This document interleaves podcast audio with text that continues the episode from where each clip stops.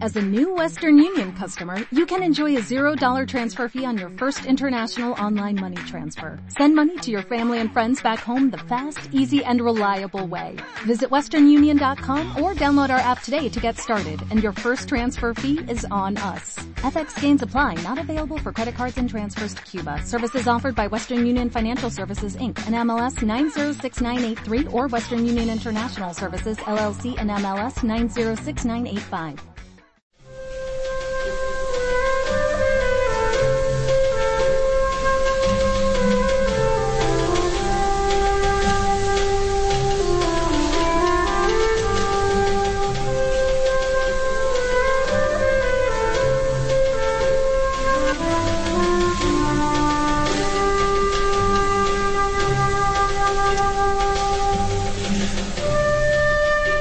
Aquí comienza Libertad Constituyente.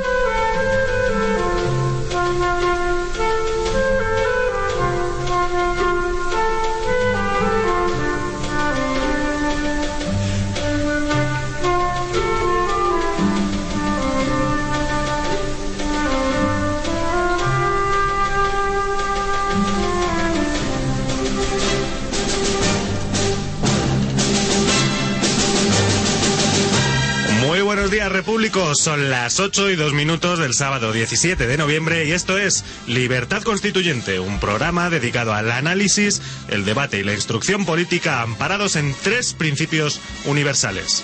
La verdad, la lealtad y la libertad.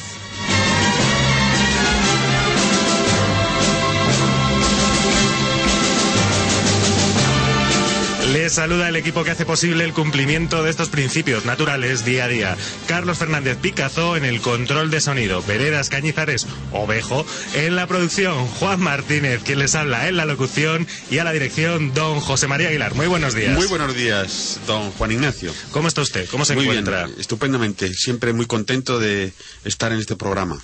Don José María Aguilar, que para que lo sepan nuestros oyentes, aunque la mayoría lo deben saber ya, se ocupa de la dirección de hoy día sábado y que estuvo ayer con nosotros por primera vez. Un programa que ha gustado mucho, me lo ha dicho mucha gente. Ah, sí, pues me alegro Sí, muchísimo. ha estado fantástico, Yo ha funcionado muy bien. Tenía muchísimas ganas de intervenir entre semana también, que no para lucirme naturalmente, sino para contribuir al- a la densidad eh, del programa, ¿no? Y hacerlo un poco mejor a la, a la vez que yo eh, eh, puedo asistir y ap- aprendiendo de todos los participantes que en el, el viernes eh, forman un elenco extraordinario. Pues tengo que decirle que si ayer pretendió no lucirse, ha fracasado en su objetivo. ¿eh? Ah, sí. Me lo ha dicho mucha gente que fracasó, fracaso absoluto. ¿eh? Sí, sí, sí.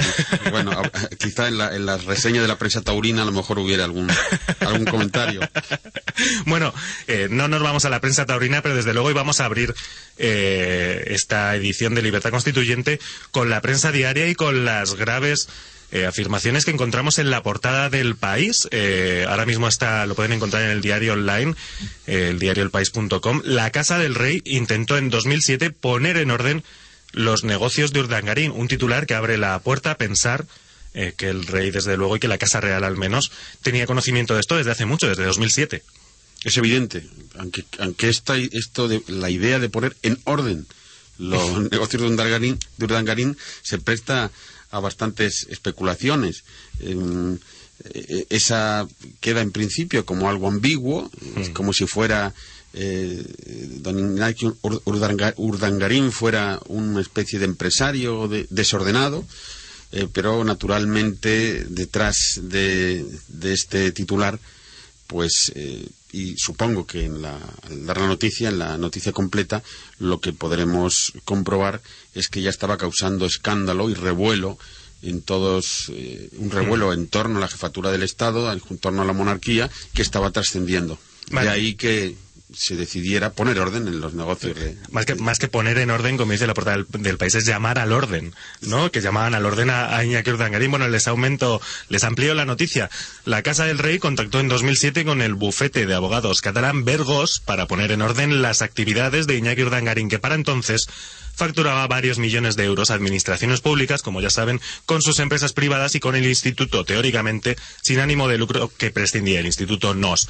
La corona pidió al bufete de abogados que estudiara la situación de las actividades del duque y los juristas recomendaron la posibilidad de englobarlas bajo la cobertura de una fundación, al igual que el resto de miembros, dice la noticia, de la familia real, según fuentes de la propia investigación. La iniciativa de la Casa del Rey surgió como consecuencia de las primeras preguntas que la oposición hizo al gobierno de Jaume Matas, unas preguntas que se formularon en el Parlamento Balear a cuenta de los eventos que organizaba Urdangarín para esta comunidad autónoma. Es decir, que ya se venía sabiendo, sospechando desde, Sí, desde tiempo. de antiguo era lo curioso y bueno, y, y resulta gracioso a la vez eh, y mm, casi simpático, es que mm, es la idea de mm, organizar todos estos negocios, eh, naturalmente bien dudosos, de, de moralidad bien dudosa, bajo el amparo de una fundación. Hmm. Como si eh, realizar estas actividades con esa bajo esa forma jurídica o esa protección supusiera algún algún cambio en Hmm, efectivamente. algo que cambiara la irregularidad de esos procedimientos. La verdad es que es todo bastante chusco, ¿no? Cuando claro, porque la organización de la corrupción eso es, es algo verdaderamente fascinante, ¿no? Porque claro, la corrupción eh, espontánea o digamos eh, la que puede hacerse al, al paso, al hilo del, de la vida eh, económica protagonizada por una clase política corrompida y sin controles, eso es verdad, es bueno, es comprensible o entendible ahora organizar la corrupción de manera oficial y bajo el amparo de, instituciones, fundaciones, es algo asombroso, ¿no? Desde luego, bueno, pues le parece, José María, concluimos aquí el comentario a las nuevas noticias de las que hemos podido saber en torno al caso Urdangarín y nos vamos ya con nuestro habi- habitual editorial. Están escuchando Libertad Constituyente. Un editorial que hoy pertenece a don Pedro Manuel González, que ya le conocen, eh, participa todos los lunes aquí en Libertad Constituyente dirigiendo el debate Separar los dos poderes. Bueno, pues vamos con él. El reconocimiento de que en España no existe independencia judicial ha entrado de lleno en la judicatura. Y el mensaje de la necesidad de independizar la justicia como presupuesto indispensable para la democracia cala como la lluvia fina en todos sus operadores jurídicos.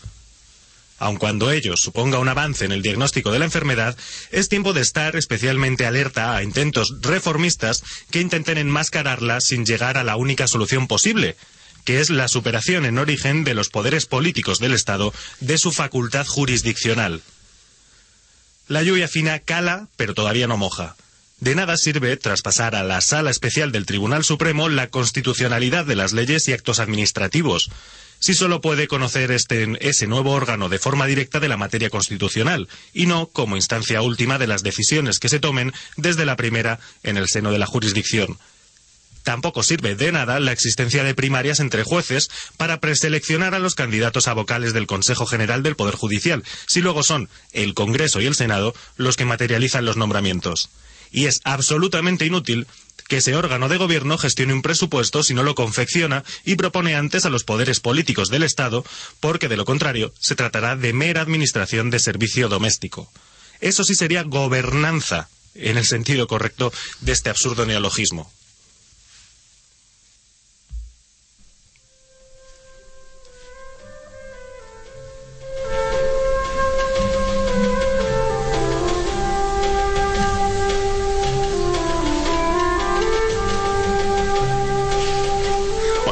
Un poquito colgados al final, pero es que nos hemos quedado impresionados con el artículo de Pedro Manuel González, que como saben, lo pueden encontrar en www.diariorc. Y si le parece, José María, pues declaramos abierto formalmente el informativo regional. Sí, que lo sí me- quiero decir que me ha Ah. encantado el artículo eh, porque por primera vez eh, veo por escrito em, una, una definición adecuada eh, po- poniendo de la palabra gobernanza. Gobernanza que se utiliza en la boca de los políticos como si fuera un término eh, extraordinario referente a la organización del poder político. Resulta que en realidad es la administración del servicio doméstico, como nos dice eh, don Pedro. González. Mm. La gobernanta es la jefa del servicio doméstico. Y esa llamada gobernanza tan, rela- tan relacionada con la corrupción es la organización eh, muchas veces de las eh, del servicio doméstico en, bien sea en Europa o incluso en un, con un carácter eh, más global. Pero me ha gustado mucho e- esa relación de la gobernanza con el servicio doméstico y felicito a don Pedro Manuel González por su artículo. Pedro Manuel González, ya saben, como les decía antes, pueden escuchar aquí de 9 a 10 menos 20 todos los lunes. Pues comenzamos, declaramos ya abierto el informativo regional y saludamos en primer lugar a don Fernando Villamil desde Asturias. Muy buenos días. Buenos días, buenos días, ¿qué tal? Buenos días, don Fernando. Muy bien, Muy estupendamente. Bueno, don Fernando, ¿qué nos trae desde Asturias? ¿Qué nos cuenta hoy? Pues tengo tres noticias a destacar de esta semana en Asturias. Mm. La de menor importancia es la cesión o la ayuda que ha hecho el diputado de Foro Asturias en Madrid, el diputado de Madrid, eh, Enrique Álvarez de Sostres, a UPD, para que pueda tener grupo parlamentario. El- ciertamente pocos han escrito, han hablado sobre la perversión de este sistema que tenemos, excepto, claro, los, partidos minoritarios, Rosa Díez y Gaspar Llamazares, por el tema este de, de cómo se quiere laminar a los partidos eh, minoritarios. Pero es que en el fondo, y en la superficie, vamos, esto no deja de ser una proyección de la dictadura encubierta que existe en el estado de partidos. Porque límite tras límite para poder configurar el grupo parlamentario, valladar tras valladar, eh, para intentar que la sociedad civil eh, no solo ya no tenga un pensamiento único, sino que a poder ser carezca de todo pensamiento. Entonces, bueno, esa es la primera noticia que querría destacar, porque luego es curioso que aquí en Asturias eh, se han desmarcado un partido de otro diciendo que no, no, que son absolutamente independientes, que es una cuestión de estrategia política, y de, pero bueno, nuevamente, voluntad de los ciudadanos no existe, Em, todo lo que sea participación ciudadana no existe, ni está, ni se le espera, como dijo el Instituto en general. Como una segunda noticia que ya empieza a ser más seria, es que caminamos en Asturias hacia elecciones autonómicas. Es decir, eh, en el editorial se hablaba de gobernanza. El presidente don Francisco Álvarez Cascos en su discurso eh, de, de toma de posesión pues también habló sistemáticamente de la gobernanza, de los criterios europeos, de la gobernanza, pero la realidad es que Asturias está en una situación de absoluta ingobernabilidad, porque somos fruto de un régimen parlamentario que es proyección del régimen parlamentario estatal, donde un parlamento, actualmente el asturiano, que tiene mayorías limitadas, porque el partido Foro Asturias tiene 16 diputados y el Partido Socialista tiene 15 diputados, 10 el Partido Popular y 4 tiene Izquierda Unida, bueno, pues este Parlamento con mayorías limitadas y con diputados sometidos al mandato imperativo del, del partido de turno hacen que sea imposible hacer política en mayúsculas. Debatir, construir, nuevamente con total ausencia de criterios de, de servicio a la ciudadanía o de participación ciudadana o la representación que pudieran tener. Voy a poner un simple ejemplo del desbarajuste que tenemos aquí en, en Asturias. En la ley de presupuestos del año pasado para este, pues se autorizó al gobierno que entrara, además es que lo subrayo, al gobierno que entrara fruto de las elecciones autonómicas que se iban a celebrar, se le autorizaba para poder reorganizar el sector público autonómico.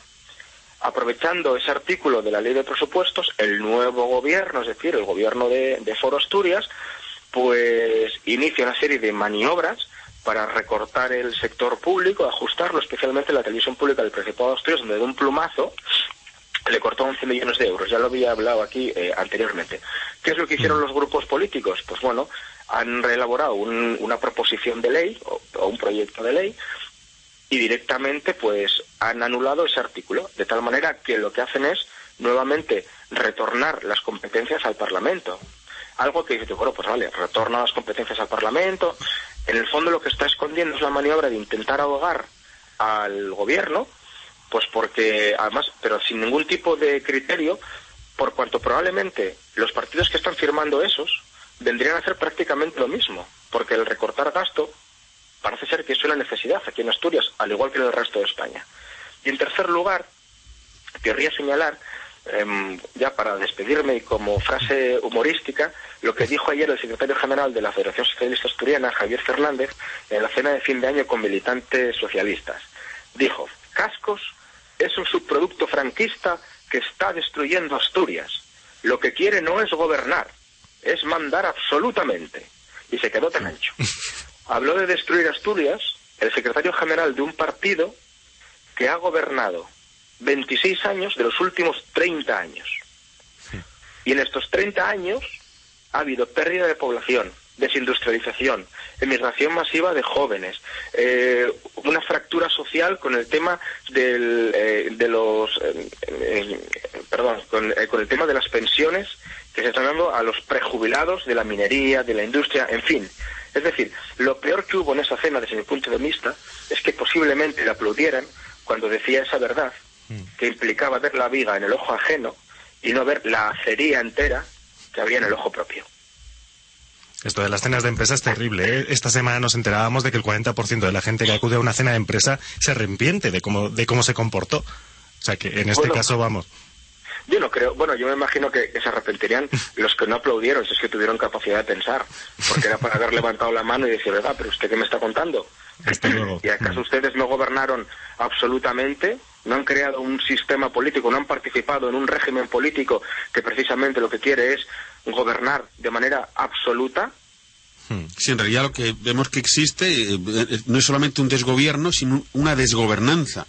Eh, ya Totalmente. Que, claro, ya que Totalmente. Cla- porque claro, cuando hablan de gobernanza se está refiriendo a todos esos asuntos económicos pequeños, domésticos, instituciones, a toda esa red de fraudes, corruptelas, eh, eh, Lo- malas, malas- gestiones eh, propias de la administración, más bien que del, de- del propio gobierno, y, y claro, tanto, digamos, eh, la política como la administración son un desastre.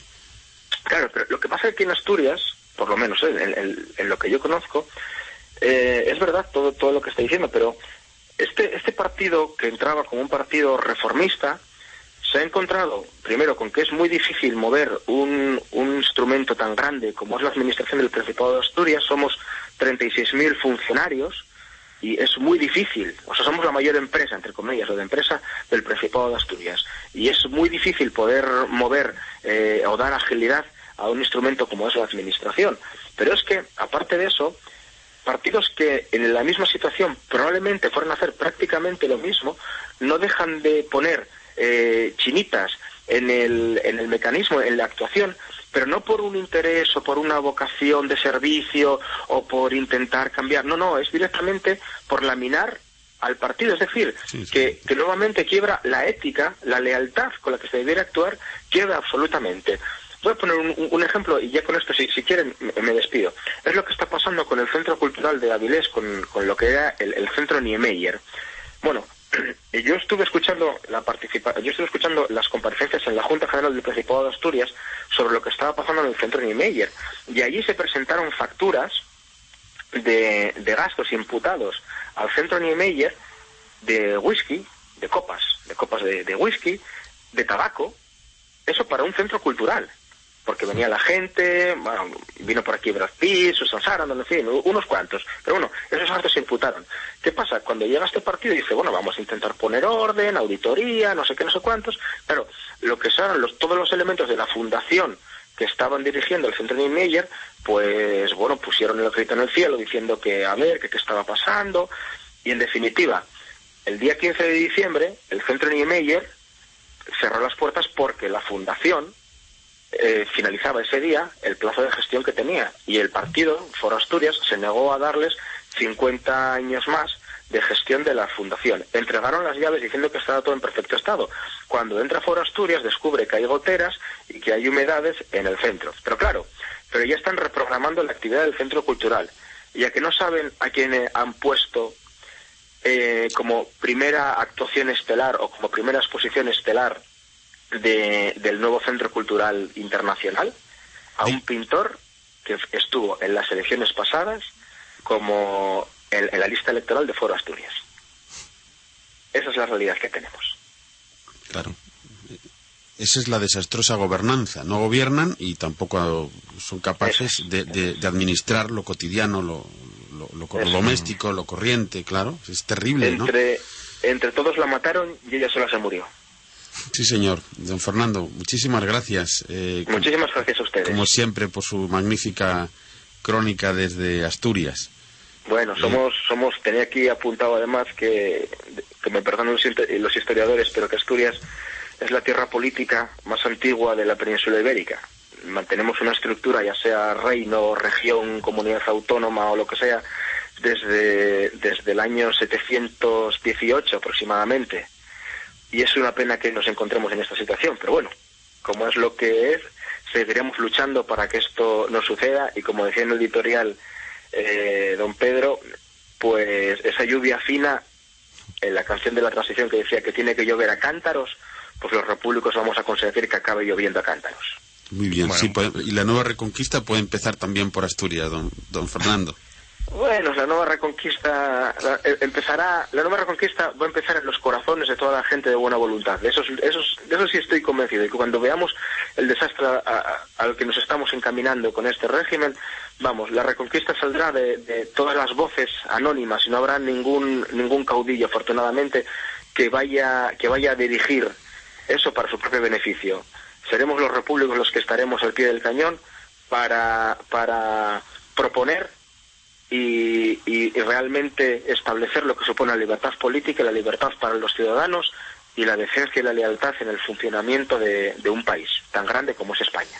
Bueno, en efecto, don Fernando, Magníficas palabras, magníficas palabras. Muchísimas gracias, don Fernando. Felicidades por su intervención. Apasionadísima, interesantísima, de verdad. Salen del corazón. Adiós. Hasta la próxima, don Fernando Villamil. Qué, qué, maravilla. Es extraordinario, sí, porque se nota en sus palabras la sinceridad eh, y la verdad y la lealtad y cómo ha invocado estos principios universales a los que usted ha aludido al inicio del programa. Él los lleva ya en el corazón. Es una maravilla, porque alguien con esa sinceridad y y además con la inteligencia y la capacidad de trabajo que tiene don Fernando, pues ya tenemos eh, garantizado al menos eh, que, en Asturias hay un gran líder que en un momento dado eh, podría dirigir los esfuerzos en España dirigidos a allanar la llegada de la libertad política a España y de un régimen verdaderamente democrático y representativo. Bueno, pues vamos con nuestro siguiente invitado ya, que es, no es ni más ni menos que don José Luis Escobar desde Alicante. Muy buenos días. Muy buenos días. Buenos días, don José Luis. Buenos días, don José María. Buenos días. Bien, muy bien. Bueno, ¿qué, nos cuenta? ¿Qué noticias nos trae desde Alicante? ¿Buenas o malas nuevas? No son buenas, no son buenas. Lo imaginaba. las noticias eh, principales que están convocadas seis huelgas en esta segunda quincena de diciembre por impago de las administraciones locales y autonómicas a las empresas adjudicatarias. Seis, madre las contratas de limpieza del Hospital General de Alicante y de los centros de salud no pueden pagar las nóminas de sus trabajadores por impagos de la Administración. El Ayuntamiento de Arihuela no paga a su contrata de basuras, motivo por el cual los trabajadores no cobran y han convocado una huelga indefinida. El Ayuntamiento de San Fulgencio debe más de dos millones de euros a la adjudicataria de recogida de basuras. Los profesores nativos llegados a Alicante para enseñar la pronunciación del inglés no, no han cobrado una sola nómina desde el inicio del curso. En Alicante y en toda la comunidad valenciana se deben a las farmacias 550 millones de euros. La Administración acordó realizar pagos en tres fechas, 9 de noviembre, 10 de diciembre y finales de este mes. Solo pagaron el vencimiento anterior a las elecciones municipales y autonómicas. Como protesta se cerrarán las farmacias los días 19, 20 y 21 de diciembre. El gasto mensual en recetas de la comunidad es de 120 millones de euros. Si no se pagan por la Administración, han de ser financiados por los farmacéuticos, poniendo en riesgo su patrimonio personal. Muchos han agotado su capacidad crediticia. Por otro lado, son noticias los siguientes hechos. La comunidad valenciana se ha gastado 30 millones de euros en pago a un arquitecto, el señor Calatrava, por el proyecto básico de tres torres que no se van a construir. Se han subvencionado cursos de valenciano en Argentina, Brasil, Zaragoza o Francia. Se han pagado 640 millones de euros de sobrecoste en la ciudad de las artes y las ciencias, Ágora inconclusa incluida. Canal Nou de la Comunidad Valenciana tiene una deuda de 1.285 millones de euros, el equivalente al dinero ahorrado por la congelación de las pensiones en toda España. Esta televisión cuenta con 1.800 trabajadores, muchos más que los que tienen Telecinco y Antena 3 juntas. La noticia es que no existe dinero para pagar las nóminas de limpiadores de hospitales ni para profesores nativos, porque se pagan proyectos arquitectónicos tan caros como inútiles.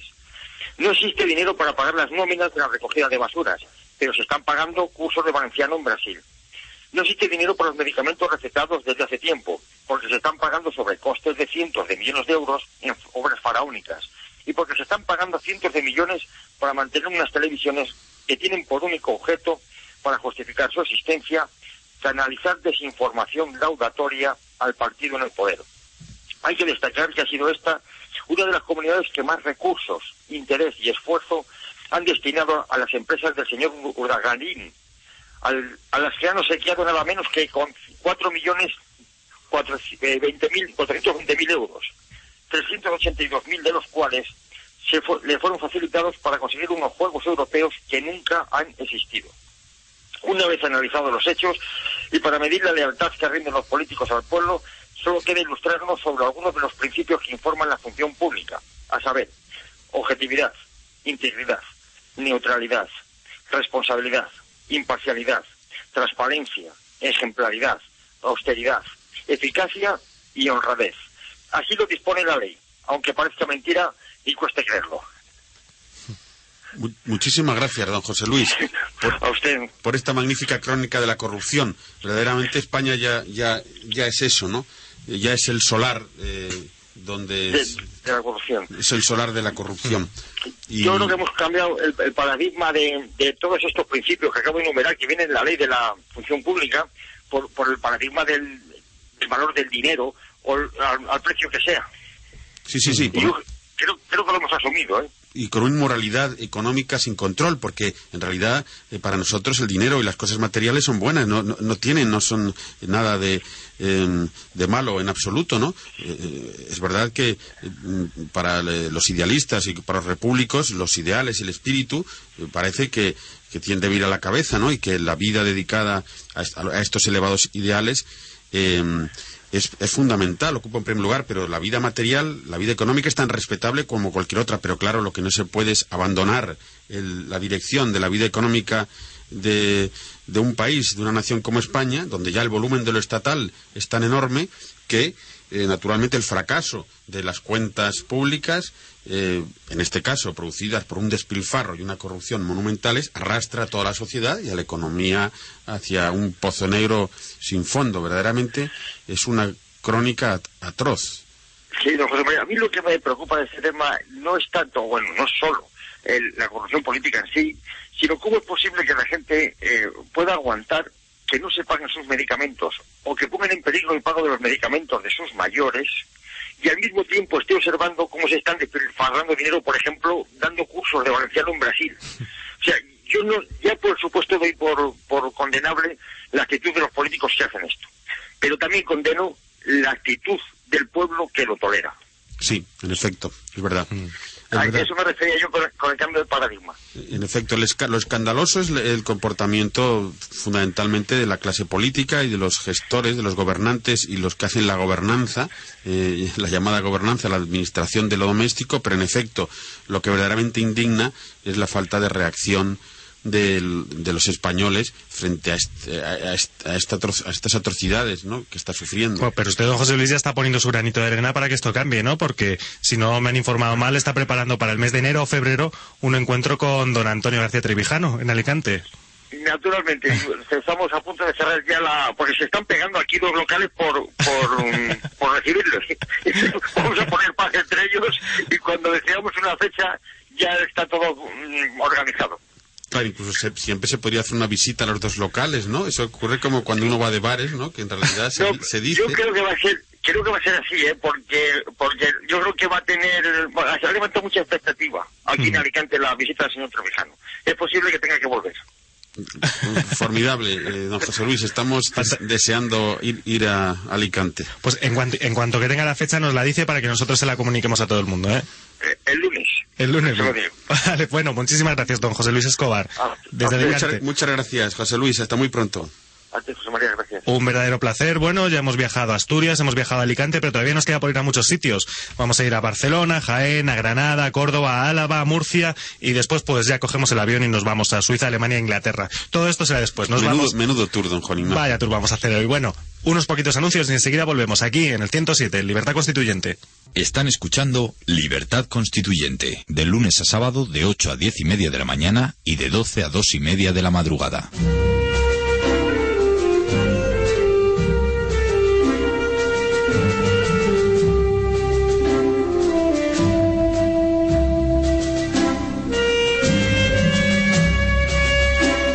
Continuamos en Libertad Constituyente. Ya se lo he dicho, estuvimos antes en Asturias y Alicante y nos vamos ahora a Barcelona de la mano de José Luis Navarro. Muy buenos días. Muy buenos días. Buenos días, don Desde Jo- Barcelona. Buenos días, don José Luis. Perdón, ¿qué he dicho? Buenos días desde Barcelona. Ah, va. buenos días. ¿Qué, qué noticias nos trae desde Barcelona? Pues mire, eh, voy a hablar hoy sobre el paro, la juventud y la revolución política. Mm, muy bien. Sí. El desempleo juvenil en España es un fenómeno persistente que se ha agravado durante la crisis actual, alcanzando una magnitud escandalosa, el 46 por- el 46,1% en 2011. La dificultad para encontrar empleo provoca que muchos jóvenes con preparación universitaria opten por buscar un futuro fuera de nuestras fronteras, soportando la humillación de no poder realizar en sus vidas dentro de su contexto social. Los jóvenes españoles están entre los europeos que más abandonan el colegio antes de completar la educación obligatoria. España es el único país de Europa donde el, índice, donde el índice de abandono ha aumentado en la última década. El 24% de los jóvenes españoles optan por FP, siendo este porcentaje la tasa más baja de Europa. En ese 24% se encuentra mi caso. Terminé la formación profesional con 19 años, como técnico de carrocerías. Técnico entre comillas, pues una cosa es salir con la teoría aprendida y otra muy distinta adquirir los conocimientos de, de la práctica, que solo se puede adquirir mediante la experiencia dentro del mundo laboral. Ser muy joven, tener experiencia y estar cualificado es algo imposible si el que contrata pa- eh, carece de ánimo de, formar a futuros técnicos en sus respectivos sectores. Don José Luis, perdone, puede usted, no tenga tanta precipitación, le escuchamos muy interesados, es muy interesante el artículo, eh, vamos, su aportación puede ir más despacito, ¿eh? No tenemos tiempo para usted. Vale. La otra cara es la opinión de los empresarios, que no están realmente satisfechos con la preparación de los técnicos que contrataban. Y tal y como están las cosas, no queda otra que recurrir a la economía sumergida, sin asalariar, sin ningún tipo de protección y sin contribuir a la seguridad social, ya sea en pequeñas empresas familiares o por cuenta propia. Siempre queda la alternativa por necesidad y si la suerte acompaña, de trabajar donde no se, donde no se exige cualificación. Los salarios son muy bajos y la competencia es dura. Por primera vez en varias décadas los jóvenes tenemos la sensación de que viviremos peor que nuestros padres. Lo peor es que nos dirigimos poco a poco a un callejón sin salida, donde las decisiones que se tomen de ahora en adelante afectarán a nuestro futuro, que está en manos de políticos oligarcas, compañeros de reparto, especuladores financieros y banqueros sin escrúpulos. Todo esto es la consecuencia de años de pasividad de la clase dirigente, que ha permanecido ocupada en cómo repartirse los presupuestos generales del Estado, en vez de abordar una seria reforma del sistema productivo, olvidarse de la inversión en investigación y desarrollo y la gran tarea pendiente, la reforma de educación, una reforma en la que se instruya en lugar de educar. ¿Qué podemos hacer? ¿Seguir creyendo en viejas consignas de sigla de partido? ¿En antiguas fórmulas utilizadas para la demagogia de sindicatos obreros financiados por el Estado?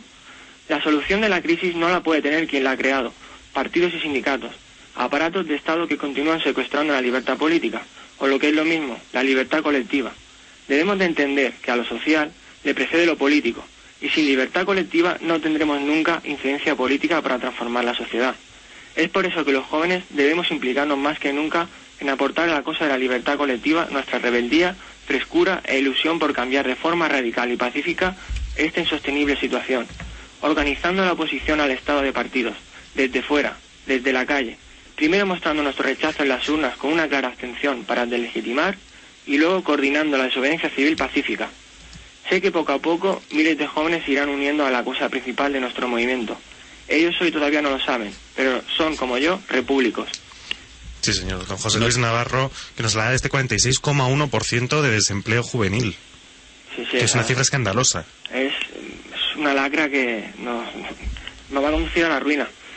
Sí, y, y el artículo que es magnífico, sobre todo la parte final, esa llamada, esa propuesta a la juventud española para que eh, persiga el ideal político de la libertad colectiva es extraordinario y con eso eh, ha hecho el diagnóstico perfectamente, como las causas de esta gran crisis económica son de origen político y cómo la juventud mm, eh, que, no, que quiera resolver, naturalmente, interesada en resolver tal, tal crisis, no va a tener más remedio que empezar a interesarse verdaderamente por la política, pero por la política entendida como la persecución de un, de un ideal elevado, de un- una libertad que sea para todos y no, so- y no solo para los oligarcas y jefes de los partidos que ponen y quitan, yacen, deshacen, negocian, sino para todos los españoles. Que, de modo que mm, esta oligarquía dé paso a, un- a una verdadera mm, democracia representativa donde cada ciudadano pueda participar en la elección y la destitución de los gobernantes, porque eso es la libertad colectiva. Y para que esa libertad colectiva, eh, para elegir y destituir a los gobernantes sea posible, habrán de separarse los en origen los poderes del Estado. Y habrá que elegir, por un lado, a la Cámara Legislativa, que representará a la nación y a los ciudadanos, y por otro lado, naturalmente, al presidente de un gobierno, que representará al Estado. Poderes que, enfrentados entre sí, eh, frenándose entre sí mediante los mecanismos que eh, eh, se proponen en la teoría pura de la República, los mecanismos que utilizará la República Constitucional, tal como ha diseñado don Antonio García Trevijano, servirán naturalmente para poner orden, no solamente en la gobernanza, como dicen los cursis de los políticos ahora en, en todo el mundo, sino también en la gobernación, también en el poder propiamente político. Muchísimas gracias, don José Luis Navarro, porque Sí, eh. me ha emocionado eh, eh, su ulti- la última parte de su, de su presentación. Eh, quería añadir lo último, que creo que la gente joven debe entender que la, eh, la única propuesta innovadora, la única propuesta de progreso y futuro es la República Constitucional, frente a esta monarquía de partidos que es un régimen conservador, corrupto y heredero de la dictadura franquista. Sí, señor. Sí, señor. Estamos completamente de acuerdo. Don José Luis. Bueno, pues don José Luis, eh, muchísimas gracias por intervenir. De verdad, nos ha encantado su texto. A mí me, me llega como joven que todavía soy, aunque me quede poco de verdad. Me ha llegado muy hondo. Claro, porque es que a veces se pierde de vista el plano político. Al analizar la, la crisis económica, la corrupción, aunque Claro. ahí se hace, eh, lo, claro, lo político está al lado, pero claro, eh, es- este, este análisis de don José Luis lo que ha puesto de relieve es la importancia de la política, pero la política para que todo el mundo pueda participar, no dejarla en manos de, de- de- de unos cuantos titulares corrompidos, ¿no? Eh, quería pedir disculpas a los oyentes si en, el, si en el primer, al comenzar, me he puesto un poco nervioso y he leído un poco rápido. Nada, nada, no, no, Nada, no, no, no usted no, ha pasa leído nada. nada, don José Luis. Usted lo ha dicho todo de memoria. Aquí, no- aquí nuestros corresponsales nunca leen. Es todo, son mentes privilegiadas que, eh, Que cuya improvisan, memoria les claro. permite. Sí, pero, pero en efecto es normal. Los nervios, sobre todo en un, en un corresponsal eh, que empieza ahora, novel, y tan Sí. joven, pero lo ha hecho usted divinamente. Vale, muchas gracias. Don José Luis, le esperamos más veces aquí, ¿eh? Eso. Bueno, muchísimas Venga, gracias, don. José Luis. Otro para Buenos usted. días. Hasta luego. Bueno, Hasta luego. eh, nos vamos ya a Jaén y recibimos a don Antonio Torres. Muy buenos días. Hola, buenos días. Buenos No, días, don. Sí, perdón, don Antonio, buenos días. Buenos días. Muy buenos días. ¿Qué noticias nos trae desde Jaén? Pues esta semana quería hablar para que, como todas las semanas, da a conocer la provincia de Jaén, ¿no? Y aquí en Jaén tenemos, tenemos un ejemplo de austeridad por parte de los que nos gobiernan, ¿no? Ujú. Eh, en cuanto a la administración pública. Y quería hablar sobre el aeropuerto de, de Jaén. Oh. ¿Que es otro aeropuerto fantasma, como al estilo del de Castellón o no? Pues no, eh, No, en este ujú. caso existe y tiene, tiene aviones y Ah, y todo bien. eso. Tiene es que- No es como el tranvía, ¿no? No, el tranvía es una... el caso del aeropuerto este es graciosísimo porque es, como, como en muchas provincias de aquí de España, me imagino que en Castellón pasaría, eh, por parte de las asociaciones estas que son de empresarios, que llaman de empresarios, y de- sobre todo de empresarios que tienen que ver con la hostelería y el turismo, tienen bastante presencia en el mundo de, de la partidocracia. Y siempre estaban continuamente todas las, en, en todas las etapas de gobierno diferentes siempre han reivindicado tener un aeropuerto porque para ellos creen que con, con un aeropuerto Jaén tendríamos muchos más turistas Hmm. Eh, tenemos ejemplos de Ciudad Real que está como está no pero y eh, a nuestros go- a nuestros gobernantes se, lo- se le ocurrió la genial idea de decir ¿por qué vamos a gastar tanto dinero en hacer un, un aeropuerto? pues vamos, a- vamos a hacer una valoración de cuáles son los aeropuertos que más están cerca de Jaén y le vamos a cambiar el nombre. Le vamos a poner el nombre de Jaén. y exactamente pasó eso con el de Granada. El de Granada dejó de llamarse so- exclusivamente Granada, le llamaron, le pusieron el pedazo de nombre súper largo. Se llama Internacional Federico García Loca Granada Jaén. Ah, mira. Con eso, con eso y con y llenando toda la ciudad de Jaén de señales, que tú vas por Jaén andando y, y continuamente te están indicando dónde está el ayuntamiento, dónde está el aeropuerto, Madre mía. se- le, le generó una sensación de bienestar a todos los empresarios, a la gente de aquí de Jaén y todo eso, como diciendo, hay que ver que tenemos, a partir de ahora tenemos un aeropuerto aquí en Jaén, y eso, eh, por cuatro duros lo Le- hemos- le salió baratísimo. Eso sí, que- eso sí que fue un gran negocio, ¿no? Eso sí que fue un gran proyecto, ¿no? Sí, sí. Pues tú verás, era más que poniendo señales y un autobús que sale mm, una vez por la mañana y otra vez por la tarde para comunicar mm, desde la capital a- al aeropuerto de Granada, con eso ya estaba todo resuelto el aeropuerto. ¿Pero ¿y cuánto se tarda en llegar hasta este aeropuerto desde Jaén? Bueno, son casi 100 kilómetros, pero el problema está en que eh, es tratar como tonto a la gente, ¿no? En- en- los aeropuertos no tienen que tener un nombre para utilizarse. Si la, la población de Jaén, en función del vuelo, por ejemplo, que va a utilizar, pues se desplazará a Granada, se desplazará a Málaga o a, o a Madrid, como hace la mayoría de la España. ¿no? Como hacen los de Castellón, yéndose a Valencia o yéndose a Madrid, dependiendo del vuelo que vayan a hacer, como hace la gente de Ciudad Real, como hacen los de todo el mundo. O sea que eh, la partidocracia esta van regalan- regalando caramelos. Sí, sí, ya se, ya se- Unas veces nos cuesta mucho dinero, otras veces no, es simplemente el coste es de que nos siguen tomando como tontos, ¿no? Sí, sí, ya- ya haciendo, haciendo alarde de esa especie de, de orgullo autonómico, de, de nacionalismo, Sí, sí, ¿verdad? De nacionalismo de poca monta, eh, ridículo. Y posiblemente en señales se hayan gastado todo el presupuesto que hubieran empleado en construir un aeropuerto de verdad, supongo, ¿no? Porque Sí, bueno, inundado, porque claro, eso debe costar muchísimo. 100 también. kilómetros de señales. Claro. Claro, es que pasa por, por Jaén automáticamente. Es curioso porque luego encima las señales se centran en el entorno de lo que es la ciudad de Jaén. Por ejemplo, la zona de Úbeda, Baeza, Andújar y todo eso. Ahí en Andinares no, no, no tenemos ninguna señal. Sí, sí, son, esos son carteles de publicidad del aeropuerto, más que indicaciones de- del, del camino, claro. Sí, sí, sí. Claro, ahí, ahí se delata la impostura, ¿no? Porque, claro. Por eso no, mucho- no, por eso también no, no sabemos si va a haber también planteamiento, porque ya que estamos comu- comunicados por aire, porque antes no estábamos comunicados por aire, pues no sabemos si a lo mejor van a hacer el puer- el- la estación de Puerto Llano en Ciudad Real, le van a llamar Puerto Llano Jaén, y ya tenemos alta velocidad en Jaén. Claro, pues sería otro. O el puerto, otro- o el puerto de Motriz lo van a llamar Puerto de Mo- En Granada lo van a llamar Puerto Motriz Jaén, y ya estamos comunicados perfectamente en la provincia de Jaén. El, el problema de infraestructura lo hemos solucionado a través de, de, de mar, aire y, y, y tren. Esto es una barbaridad. ¿sabes? Sí, Sí, sí, ¿Cómo- desde luego. cómo toma esta gente? Nos reímos porque nos parece algo de... Sí, Vamos, es que de, esto es cómico. de- efectivamente, porque es- es cómico, pero bueno. Yo más eh, imagino que, claro, si hicieran esa idea que sugiere don Antonio y pusieran más carteles para anunciarlo, verdaderamente el espectáculo de Jaén lleno de carteles Mm. va- sería va a ser fascinante. Pues, pues sí, pues es que esto es exactamente como una película súper conocida española. El turismo es un gran invento. En pro al turismo, ahora mismo estamos hablando solo de la infraestructura de comunicación para atraer turistas. Si vamos a hacer un aeropuerto, vamos a inventar un aeropuerto, vamos a inventarnos la alta velocidad en Jaén. Pero si queréis otro día hablamos de los, de los centros de interpretación turística, los museos que se han creado y se han, se han puesto como, como champiñones, han crecido como champiñones en la provincia de Jaén, que creo que habrá pasado en, en toda Andalucía por lo menos, ¿no? ¿Y esto a qué responde? ¿O a qué podría responder? Eh, el, el querer tener chiringuito de Sí. turismo igual que la Creo que- costa. Eso es de producir el cáncer ese, Querer de demor- producirlo en... Querer demostrar la singularidad, digamos, cultural, etnográfica o arqueológica, o, Sí, sí. eh, mm, pero claro, en, en- en cada lugar, ¿no? Es, es completamente absurdo, ¿no? Mm. Sí, Museo del Aceite hay en casi todos los pueblos de Jaén, con, es que es absurdo.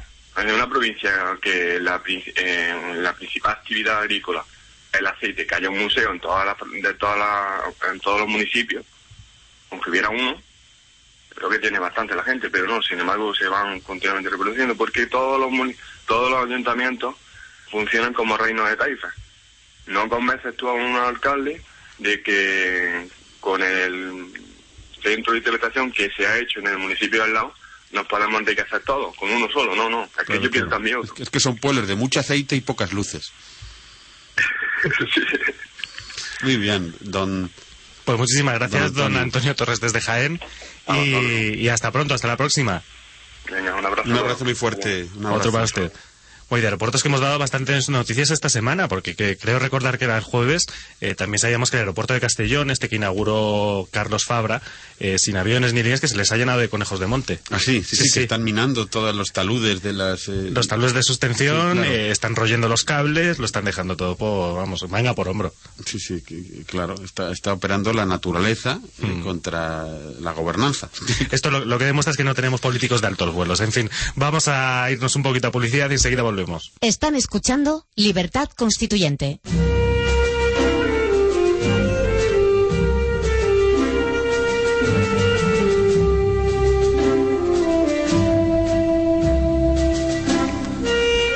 Las 8 y 55 minutos y continuamos aquí en Libertad Constituyente. Por cierto, les recuerdo que si se perdieron alguno de los programas que emitimos durante la semana o simplemente quieren volver a escucharlo porque la verdad es que son densos y daría lugar a una segunda escucha, claro que sí, pues pueden acudir a www.radiolibertad.com o www.diariorc.com.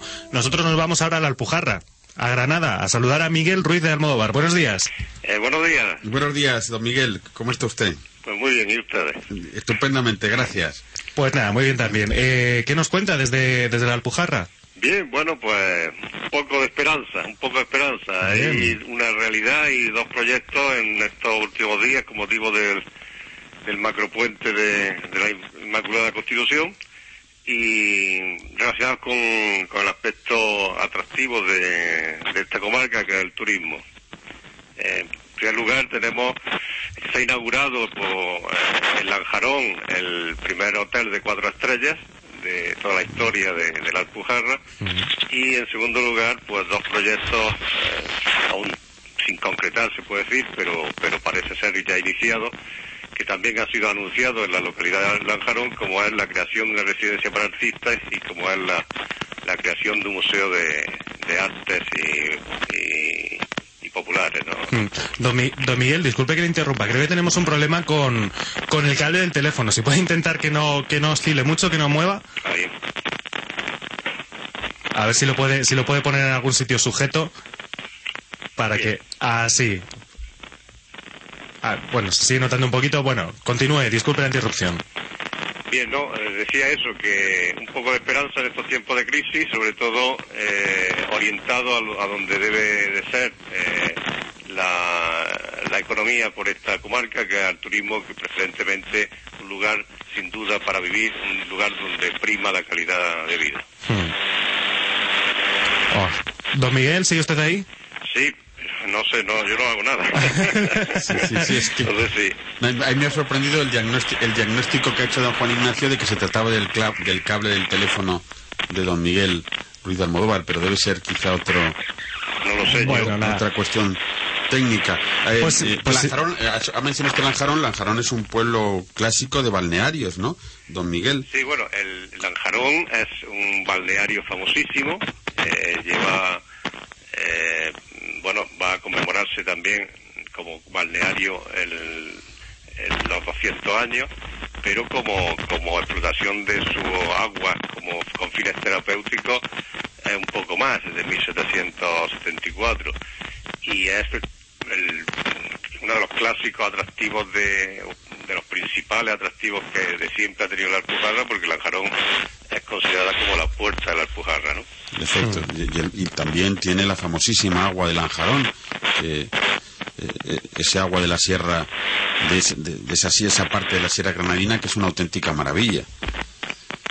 Exactamente. El- eh, una de, las de, de las novedades de, de este, de este hotel es que precisamente está construido en lo que era antes la envasadora, la embotelladora de agua de Lanjarón y por tanto está directamente conectado con las instalaciones de la estación termal. Es decir, que es una no solamente un hotel de lujos, sino que un hotel comodísimo para todos aquellos eh, visitantes que vengan con fines de, disfrutar de, las aguas de- del balneario. También hay que añadir que don Miguel, aunque eh, ya eh, existe desde hace tiempo, hay que decir a nuestros oyentes que don Miguel Ruiz de Mora dirige, eh, a, a su vez, él, un, un museo mm, de carácter familiar, familiar, pero verdaderamente interesante desde el punto de vista histórico, eh, sobre todo en lo tocante a, la- a las finales del siglo XIX y del XX. ¿No es así, don Miguel? Exactamente, eso es uno de... También soy un interesado en estas noticias que acabo de facilitar, sobre todo en, en la segunda, porque en realidad eh, son dos proyectos que ha anunciado el presidente de la Diputación, no sé si por una iniciativa de la propia institución o de apoyo a algún otro proyecto, pero en concreto mm, yo desde hace nueve años pues tengo el orgullo y la satisfacción de, tener a disposición de todo el público un pequeño museo. Eh, que se, que, se, que se esté refiriendo a este, pues a lo mejor también. Eh, el presidente de la Diputación que, que visitó el museo recientemente y tiene anunciada el diputado de Cultura una visita, puede que se esté refiriendo, sin duda creo que, el apoyo me lo tiene prometido y si no es al que se está refiriendo, creo que me tendrá en cuenta también en esa, en esa iniciativa cultural que, está llevando a cabo. Por supuesto, porque además es encomiable que con el, patrimonio de una persona particular como usted haya eh, instalado eh, un museo tan digno eh, y tan estupendo allí en el corazón de la Alpujarra, en la, en la ciudad de Órgiva. El museo que visitamos, eh, que visitó don Antonio García Trevijano durante la última visita que hicimos a, a Granada, eh, quedando encantado de, dicha visita. Sí, yo eh, creo que además es fundamental porque mm, así como doy estas dos buenas noticias, también puedo añadir que hay una, en todas las buenas noticias siempre hay una contestación, ¿no? Y bueno, respecto a, a esto último, claro, es sorprendente que se eh, mm, inicien nuevos proyectos de apertura del museo cuando al mismo tiempo se están cerrando otros por falta de, mantenimiento, incluso aquí en la propia Alpujarra. Yo, en cambio, facilito un poco esa segunda, ese problema, es decir, que, para mí casi eh, resulta más cómodo para todos por cuanto eh, la ayuda para mí sería menor, en el sentido que ya está funcionando y simplemente es coordinar un poco esa esa esa colaboración pero que el problema de los museos siempre es lo segundo. Aquí en España hacemos muchas veces las cosas al revés no abrimos teatro museos y tal pero no pensamos que luego hay que mantenerlo y hay que, que, que explotarlo. O sea no simplemente creemos que la cultura es abrir teatro no o abrir museos, ¿no? Hay que pensar que, que, que, hay que eh, saber eh, dónde va a abrirlo y con qué cuenta y quién va a estar detrás para que esté abierto todos los días, ¿no? Eso es lo que está pasando con esos dos museos en Lanjarón, por eso lo protestaban el, ayer una, un, lector un periódico local de que eh, cómo se puede hablar de abrir un museo de, de, arte cuando hay un museo de la miel y un museo del agua que están cerrados porque no hay apoyo económico, no hay mantenimiento y no se puede tener abierto. Sí, no, y además a veces hay, hay un abuso, evidentemente, la creación de este tipo de, de instituciones, ¿no? de museos, que cuando se quiere eh, tener un museo varios de cada tema en cada pequeña localidad, eso resulta imposible. Y lo que es absurdo, desde luego, es si hay que subvencionarlos con dinero público. Claro, aquí se ha utilizado muchas veces como, como con fines políticos la apertura de, esta, estos centros, un dineral extraordinario, porque yo cuando digo cifras de, que se manejan para estas cosas son asombrosas y luego en realidad pues se agota con, con el partido de turno porque precisamente otra de las cosas que, deduzco yo de la protesta de este, de este elector es que los nuevos políticos ahora no apoyan a los centros que, que se abrieron con los anteriores y, y, piensan abrir ellos otros. Es decir, cada uno tiene su historia y en vez de ser una continuidad eh, en los proyectos es partir de cero, así no, no avanzamos, no llegamos nunca, ¿no? Claro, si, si, si, los museos se organizan como si fueran chiringuitos de los partidos o del político de turno, pues están abocados al fracaso, naturalmente. Sobre todo teniendo en cuenta la imprevisión y la falta de cultura misma, de los, en general, de los, de los políticos, que es abrumadora. Sí, sí, no, eso es. Bueno, pues muchísimas gracias, don Miguel Ruiz de Almodóvar, desde Granada. Muchísimas gracias, Miguel. Un fuerte abrazo y hasta pronto. Hasta la próxima, don Miguel Ruiz de Almodóvar, que entra desde Granada. Y saludamos ya a Alejandro Pérez desde Córdoba. Buenos días. Hola, buenos días. Buenos días, don Alejandro. Buenos días, eh, José María, ¿qué tal? Muy bien, estupendamente, gracias. Bueno, ¿qué nos trae don Alejandro desde Granada? ¿Desde Córdoba? Desde Córdoba, desde Córdoba, sí. Bueno, pues hoy desde Córdoba, desde luego, no traigo demasiadas novedades con respecto a los, a, los informativos anteriores. Eh, al menos no muy optimistas, porque la situación no, no mejora en la, en la ciudad. Tenemos, vamos, han salido los últimos datos de, sobre, sobre el IPC en, vamos, en, en, España y en, y en las capitales andaluzas. Y resulta que tenemos el dudoso honor otra vez de, de tener el primer puesto a nivel andaluz, de ser la ciudad más inflacionista durante todo el año. Estamos en un 3,1% de IPC, de subida de IPC frente al 2,9 nacional o al 2,7 regional. Pues con lo cual, bueno, pues esto implica que estamos perdiendo poder adquisitivo Y bueno, si lo unimos a los datos que hemos visto en otros informativos y en otros artículos en el diario, de que eh, en los que comentábamos que teníamos un 34% de paro, la, la, la ciudad con el, con el segundo ni- nivel, la, la segunda tasa de paro más alta de- del país, pues bueno, mm, el panorama económico y de futuro de la ciudad no, no se ve muy halagüeño. Lo que sorprende es que no haya habido un estallido social todavía por aquí. O sea, porque no hay... Y bueno, la única explicación es que hay una economía sumergida altísima, que, que bueno, esta semana pues ha habido algún sindicato, en concreto pues comisiones obreras, que han, que han dado una cifra, de, de- no sé de dónde habrán sacado los datos, pero pero han dado una cifra que, que indica que puede ser alrededor del 30% de la, de la economía de la ciudad, que puede ser economía sumergida. Pero bueno, eso Sí, lo señalaba, perdone don, que le interrumpa, don Alejandro, Sí. lo señalaba también don José Luis Escobar desde Alicante, eh, impresionado, en realidad indignado por la, por la falta de reacción social ante Claro. la situación eh, crítica, bueno, eh, no, no, no crítica, sino casi terminal de la Claro. economía en Valencia, la- en la región valenciana. Antes, antes de que prosigan, eh, tengo el placer de saludar a don Antonio García Trevijano, que ya está en línea. Buenos días. Buenos días, amigos. Ah, buenos días. Buenos días, don Antonio. buenos es un días, placer Antonio. tenerle aquí, como siempre. Gracias. Que se incorpora y bueno, estaban hablando de... Eh, seguir hablando de Sí, perdone, don. Alejandro, sí, claro que lo que Está hablando de Valencia, ¿no? Ahora de Córdoba, claro. Ah, de Córdoba. En el que prácticamente se reproduce una, situa- una situación. eh, ¿Quién de- está, Alejandro? Eh, Alejandro Pérez, sí. Eh, Antonio, co- continúa, Alejandro, te dejo para Sí, que. pues, eh, pues bueno, que la, la situación sigue empeorando y, y los datos cada vez son, son peores.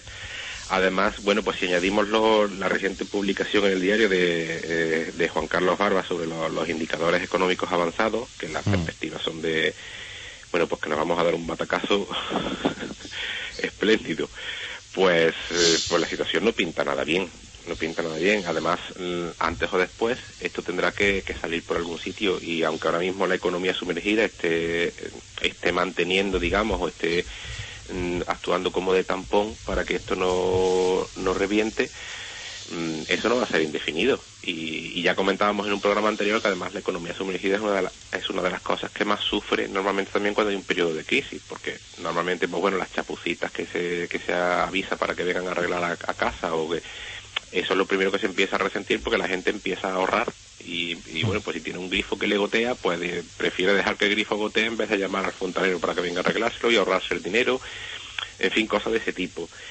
Se ve mucho, mm, sobre todo se sigue viendo muchas tiendas que cierran, muchos comercios y, bueno, pues no, mm, no le veo muy buen futuro a, a- a la situación. Sin embargo, pues parece que para los políticos de la ciudad mm, estas cosas no o no existen o, o- las obvian o no se quieren mm, digamos no se quieren eh, meter de lleno en ellas. Porque lo- una de las noticias que ha salido esta semana también en, primera plana del diario eh, local es que bueno pues han anunciado otra vez que la, que la ciudad se inicia con optimismo la cuenta atrás para, para presentar otra vez la candidatura de los patios al patrimonio inmaterial de la UNESCO y bueno, yo no sé con estos datos con qué optimismo la ciudad ni nadie puede estar pendiente de, de- de una cosa que yo creo es que, que no va a solucionar nada.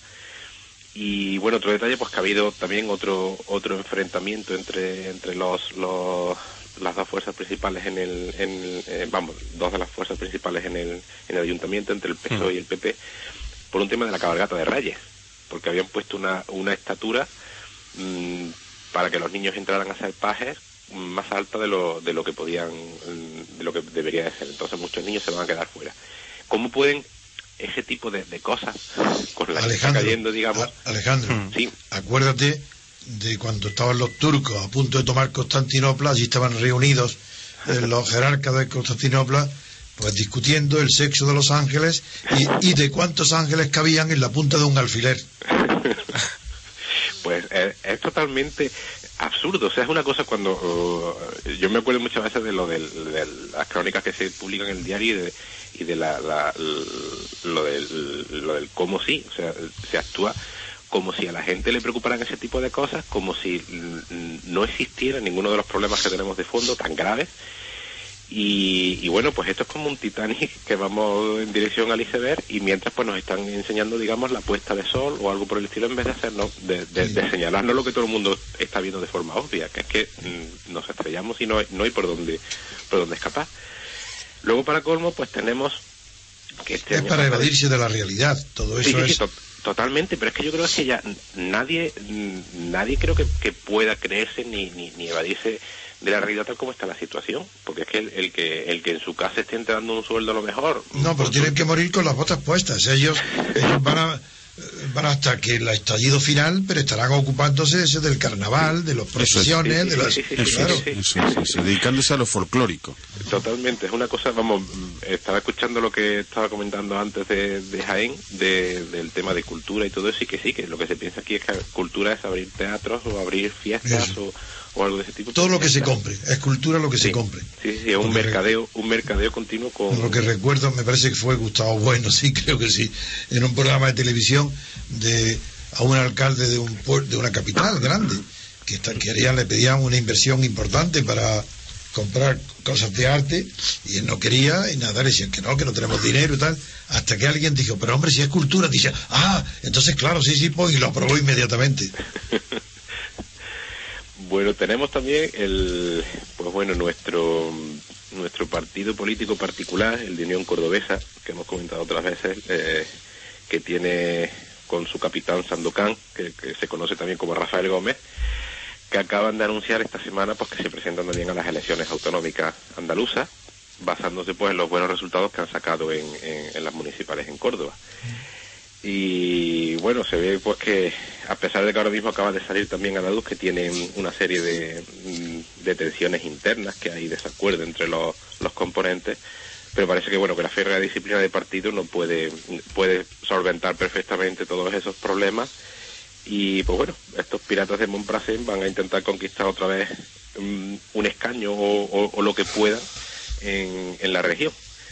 Con eh, vamos bajo el mando de- del tigre nuestro tigre de Malaya particular como es este eh, este señor que está vamos está alternando su tiempo entre la presencia en el en, el cabildo en el en el consejo y la, la asistencia al juicio de- del caso Malaya.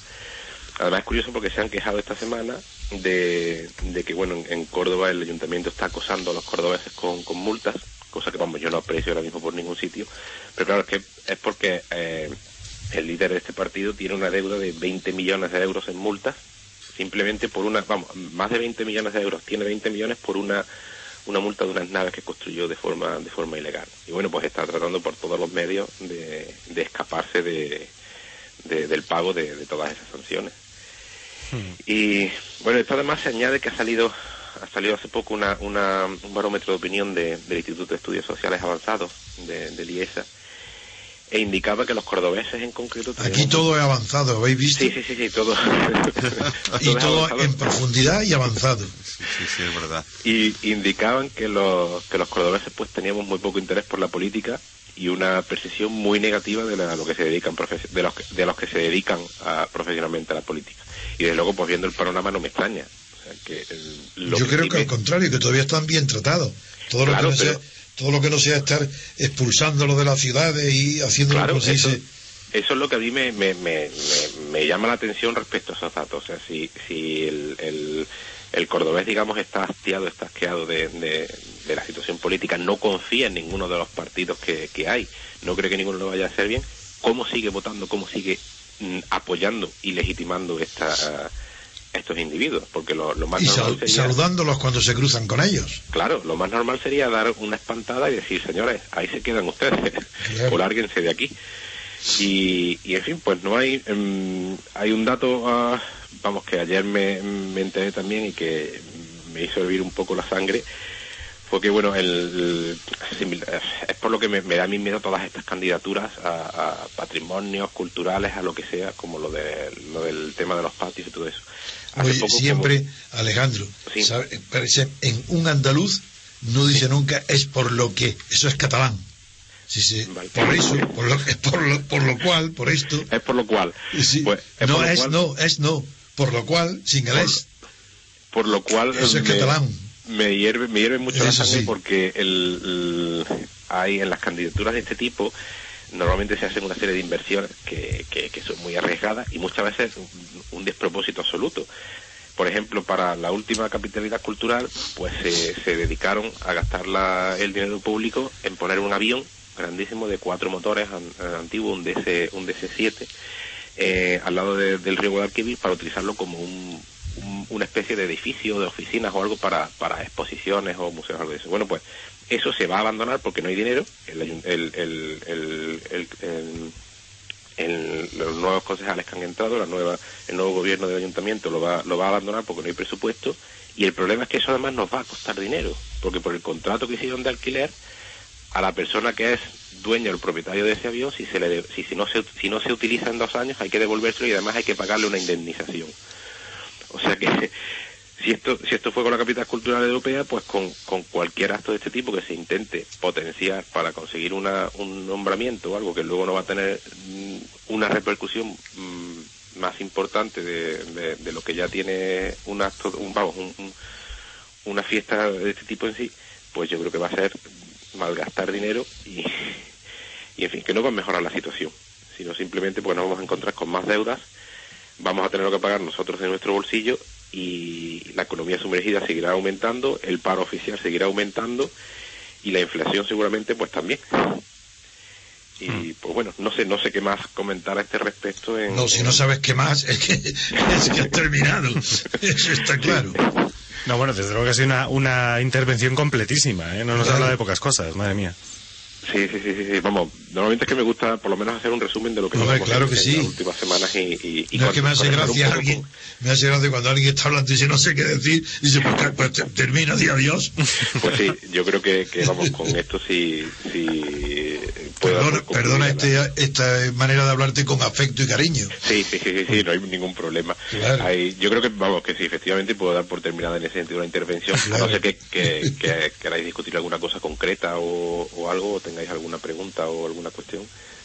Pues, No sé, la verdad es que desalentador, ¿no? Todo lo que. eh, Las, las crónicas de hoy, todas en relación con la crisis económica, pero ya en el nivel de lo catastrófico y de la corrupción es desalentador, ¿no? ¿Quiénes han Aún- hablado hasta sí. ahora? Eh, Alicante, Sí. Córdoba y quién? Asturias. Asturias, Barcelona, Jaén y la ¿Y de Barcelona quién habló? ¿Fernando quién? José Luis Navarro, una nueva incorporación, muy bien, lo ha hecho muy bien. Sí, un joven repúblico de allí que ha estado, ha estado muy bien, muy bien. Pero, me alegro, me alegro. Sí. Bueno, si les parece, Ale- don Alejandro, muchísimas gracias Sí. por intervenir. A vosotros, un abrazo muy Un fuerte. saludo, hasta la próxima. Y saludamos porque tenemos ya aquí en el estudio a don Lorenzo Alonso, muy buenos días. Buenos días. Y tenemos también a José Escandel, muy buenos días. Buenos días. Que hay Pepe y, Hola, Alonso, Antonio. y Lorenzo, los dos. Bueno, y como se han incorporado ahora... Son los refuerzos. Son refuerzos, ¿eh? Hemos hablado de esto al principio del programa, eso de las 8, eh, pero bueno, como se han incorporado al programa, se lo vuelvo a decir, y es que el diario El País trae hoy una noticia en portada referente al caso de Iñaki Urdangarín, Anda. que, bueno, pongo en su conocimiento y ustedes discuten si quieren. El titular del diario El País es que la Casa del Rey intentó en 2007, se abre un entrecomillado, poner en orden, se cierra el entrecomillado, los negocios de Urdangarín. Se lo leo del tirón por si se le- no les ha quedado claro. La Casa del Rey intentó en 2007 poner en orden los negocios de Urdangarín.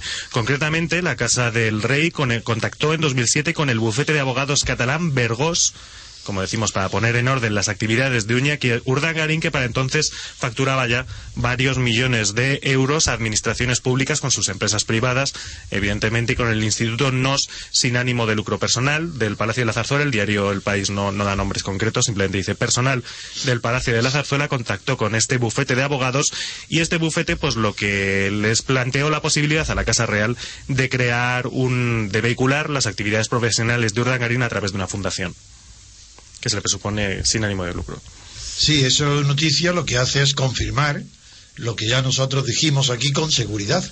Es, de- es que era imposible que un Dargarín, pu- Urdangarín pudiera eh, realizar los actos innumerables que, que estaba haciendo por toda España sin conocimiento, autorización y permiso de, del rey Juan Carlos. Eso es imposible. Y esa es la prueba. Que la, que la, la solución fue encontrada fue no lo hagas a partir de ahora con el instituto, sino crea otra empresa para seguir haciéndolo. Y eso es lo que ha pasado. Y, este- y esa idea de amparar estas actividades, don Antonio, mm, eh, haciendo, eh, haciendo mediante una fundación, ¿eso es, una, eso, es un, eso, eso, eso es un disparate o no? No, no, no, no, eso de- es un instrumento. Sí. Eh, eh, cambiar de titular de las operaciones, porque las operaciones las hacía él. Eso son pantallas eh, jurídicas para eludir responsabilidades, pero en sí mismo la creación de una empresa no es delictiva, puesto que en su objeto social no figura eh, eh, cometer delitos. Los delitos los cometen los administradores, y en concreto este señor eh, Urdangarín, lo comete el delito de utilizar eh, personalidades, personas jurídicas, como fundaciones o sociedades limitadas o anónimas, para, en su nombre, cometer actos de defraudación y de apropiación indebida de fondos públicos. Eso es claro que es delictivo. Y, yo digo que eso es un delito. Y lo decimos no que es un presunto delito. Es un, eso es un delito. Otra cosa es que el juez luego condene o no condene. Eso es otra cuestión. Pero lo que- la información que nos da a nosotros la prensa con esos documentos nos hace, nos autoriza a tener la legitimidad de, de, personas normales que al ver esos hechos decimos, eso es un delito. Y eso es un delito cometido por un dargarín.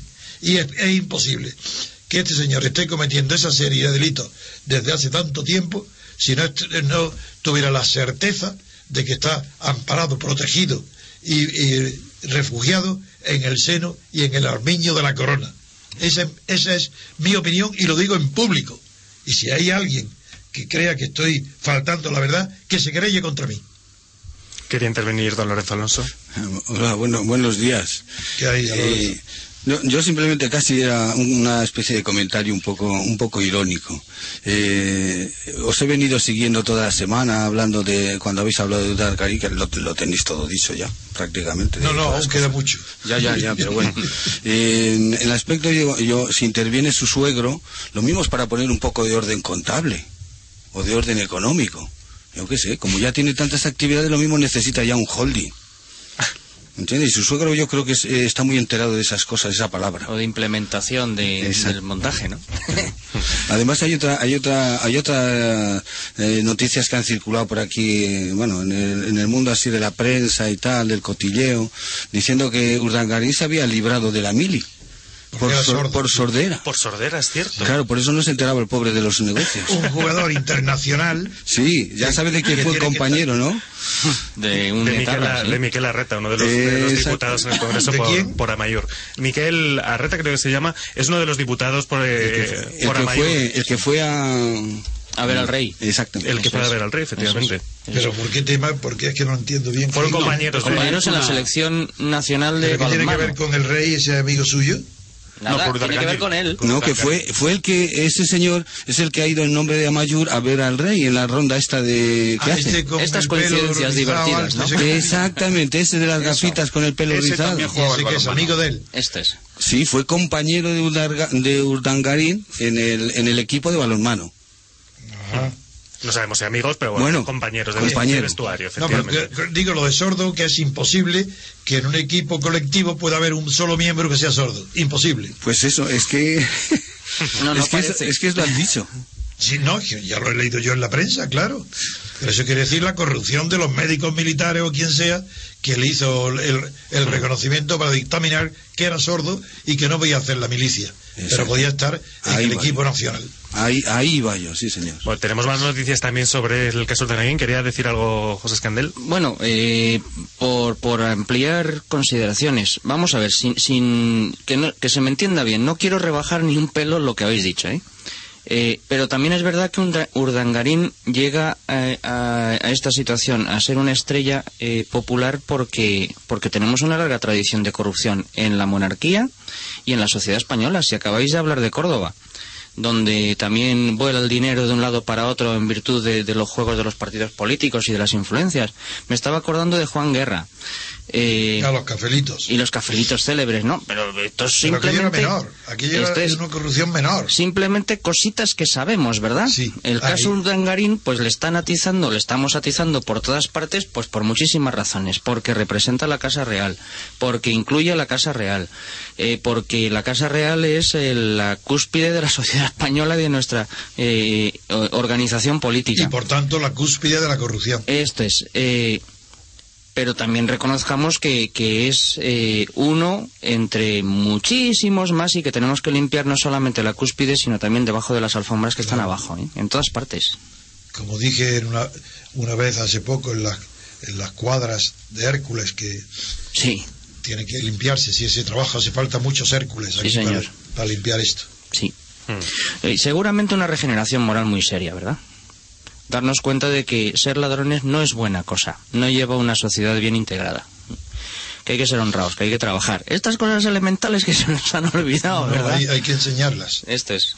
Bueno, y tenemos más noticias, decía antes, tenemos más noticias sobre Iñaki Urdangarín, aunque en este caso es sobre el presidente del gobierno valenciano, sobre Alberto Fabra, que le preguntaron ayer qué haría si Iñaki Urdangarín fuese imputado y él, bueno, pues dijo que los servicios jurídicos estudiarían las posibilidades de querellarse contra Iñaki Urdangarín.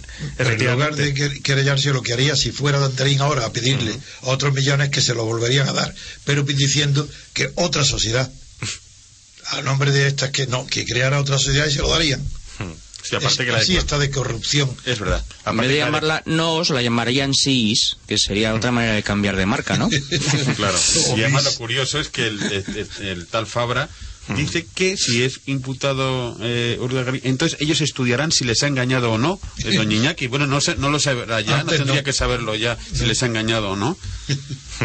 Efectivamente. Bueno, por cierto que ya se han enviado las postales de la Casa Real y sale Urdangarín, ¿eh?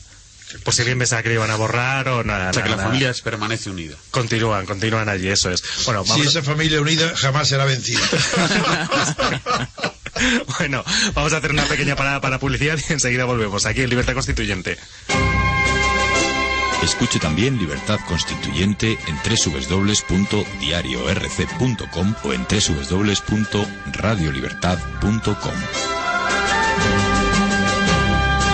Pues continuamos aquí en Libertad Constituyente, continuamos con don Antonio García Trevijano, con don José María Aguilar, con don José Escandel, con don Lorenzo Alonso, conmigo también, con Juan Martínez y al otro lado de la línea con don Joseba Garrote desde Álava. Muy buenos días. Muy buenos días, Juan. Muy buenos días. ¿cómo Buenos está? días, buenos días. Bueno, buenos días a todos. Joseba. Buenos días. Buenos días, María. Le responden a coro, que estamos muchos aquí. ¿Qué nos trae desde, desde Álava? Y va a estar muy acompañado y muy, muy arropado, don Joseba. Sí, es es un privilegio. Bueno, cuando quiera. Además Bueno. tiene el privilegio de contar con una doble, doble persona que es Juan Martínez, que se ha presentado como conmigo y Juan Martínez. Me desdoblo, soy... Así ya cubre más plazas. om- ya tiene un doble, un doble. bueno, Joseba, cuando Bueno. Al principio Bueno, me despistó. Digo, hay otro. Sí, no, sí, no, es que- Bien, no, bien, bien. Si es un Ah, sustituto. no, pues- Hay gracias, uno, no pasa hay uno, por suerte solo hay uno. Bien. Bueno, compañeros. Se desata la vorágine partitocrática ante la decisión del PP de aplicar exhaustivamente la legislación vigente, evitando así la formación del grupo parlamentario de Mayor. Las reacciones en Euskadi no se han hecho esperar y surgen las primeras declaraciones de diputados de uno y otro lado. Por ejemplo, Jesús Ercoreca, el portavoz del PNV en el Congreso de los Diputados, ve nulas posibilidades de apoyar la investidura de Rajoy como presidente, aunque matiza que aún no han tomado una posición definitiva, situándose en la disyuntiva del no y la abstención. Según sus palabras, la hipótesis del sí se puede prácticamente de entrada descartar, y entre la abstención y el no nos moveremos hasta que tengamos una idea más clara de cuáles son las intenciones del PP de cara a la próxima legislatura. Pues tiene tarea. Bueno, en, en la, mis- en la misma declaración dice que evitar el grupo parlamentario de Amayur es más un error político que jurídico. Bueno, por otro lado, el Endacari Pachi López ve una torpeza política impedir que Amayur tenga grupo parlamentario propio, ya que esta acción dejaría a la izquierda Bersale, según sus propias palabras, recurrir a un victimismo que de ninguna manera se merecen. Es que eso es un mérito. ¿Verdad? No, digo, es que como si eso fuera un mérito, el ser, ser víctima o victimista, pues que lo sean, que, que- y a quién le importa que lo que cada uno se considere si está fuera del contexto objetivo. Eso es absurdo. Pero en fin, perdona. Sí, bueno, es eso reconocer al papel de víctima un, Un mérito. Una rentabilidad y un mérito. pero claro, Exactamente, es que dándose de víctima ya tiene renta. Pero es que además es mentira. Es que además es mentira. Completamente falso que sean víctimas, pero esta gentuza que son una pandilla de Bueno. asesinos víctimas. En fin, no quería interrumpirte, Joseba, pero es que es más Perdón, entretenido, es más entretenido eh, de interrumpir de vez en cuando para el Sí, oyente. sí, no, lo, lo- y lo matizamos. Continúa, continúa. Bueno, subraya Pachi López también que en las últimas elecciones parte importante de la sociedad vasca ha decidido que su representación esté en la mayor y que no puede estar permanente en solfa. Bueno, esto lo matizaremos después. ¿Quién es Solfa? Bueno, Amayur. Perdón. Amayur está dispuesto a conseguir el grupo. ¿Perdón? No, digo es que la construcción de la frase ha puesto en solfa como si fuese otra otro grupo político. Sí, sí. Sí, sí, sí. O el, o el del salón. Bueno, Continúe, Joseba, por favor. Bueno, eh, Amayur, dispuesto a conseguir el grupo, estudia la posibilidad de pactar con Gueroabay para cumplir con la legalidad. Ante esta acción, la señora Villalobos, vicepresidenta del Congreso de los Diputados, declara que no tendrán gru- grupo parlamentario aunque pacten con Gueroabay, ya que explica. El diputado por Navarra no tiene la consideración de diputado, puesto que ni prometió ni juró en la sesión ejecutiva y por tanto no sería posible. Vaya. Además, no, no tenemos pleno hasta el lunes, que es cuando acaba el plazo de presentación y de constitución de los grupos. Y ya no puede acreditarse porque tiene que hacerlo en pleno, por tanto es imposible. Bueno, estas son las declaraciones de Villalobos.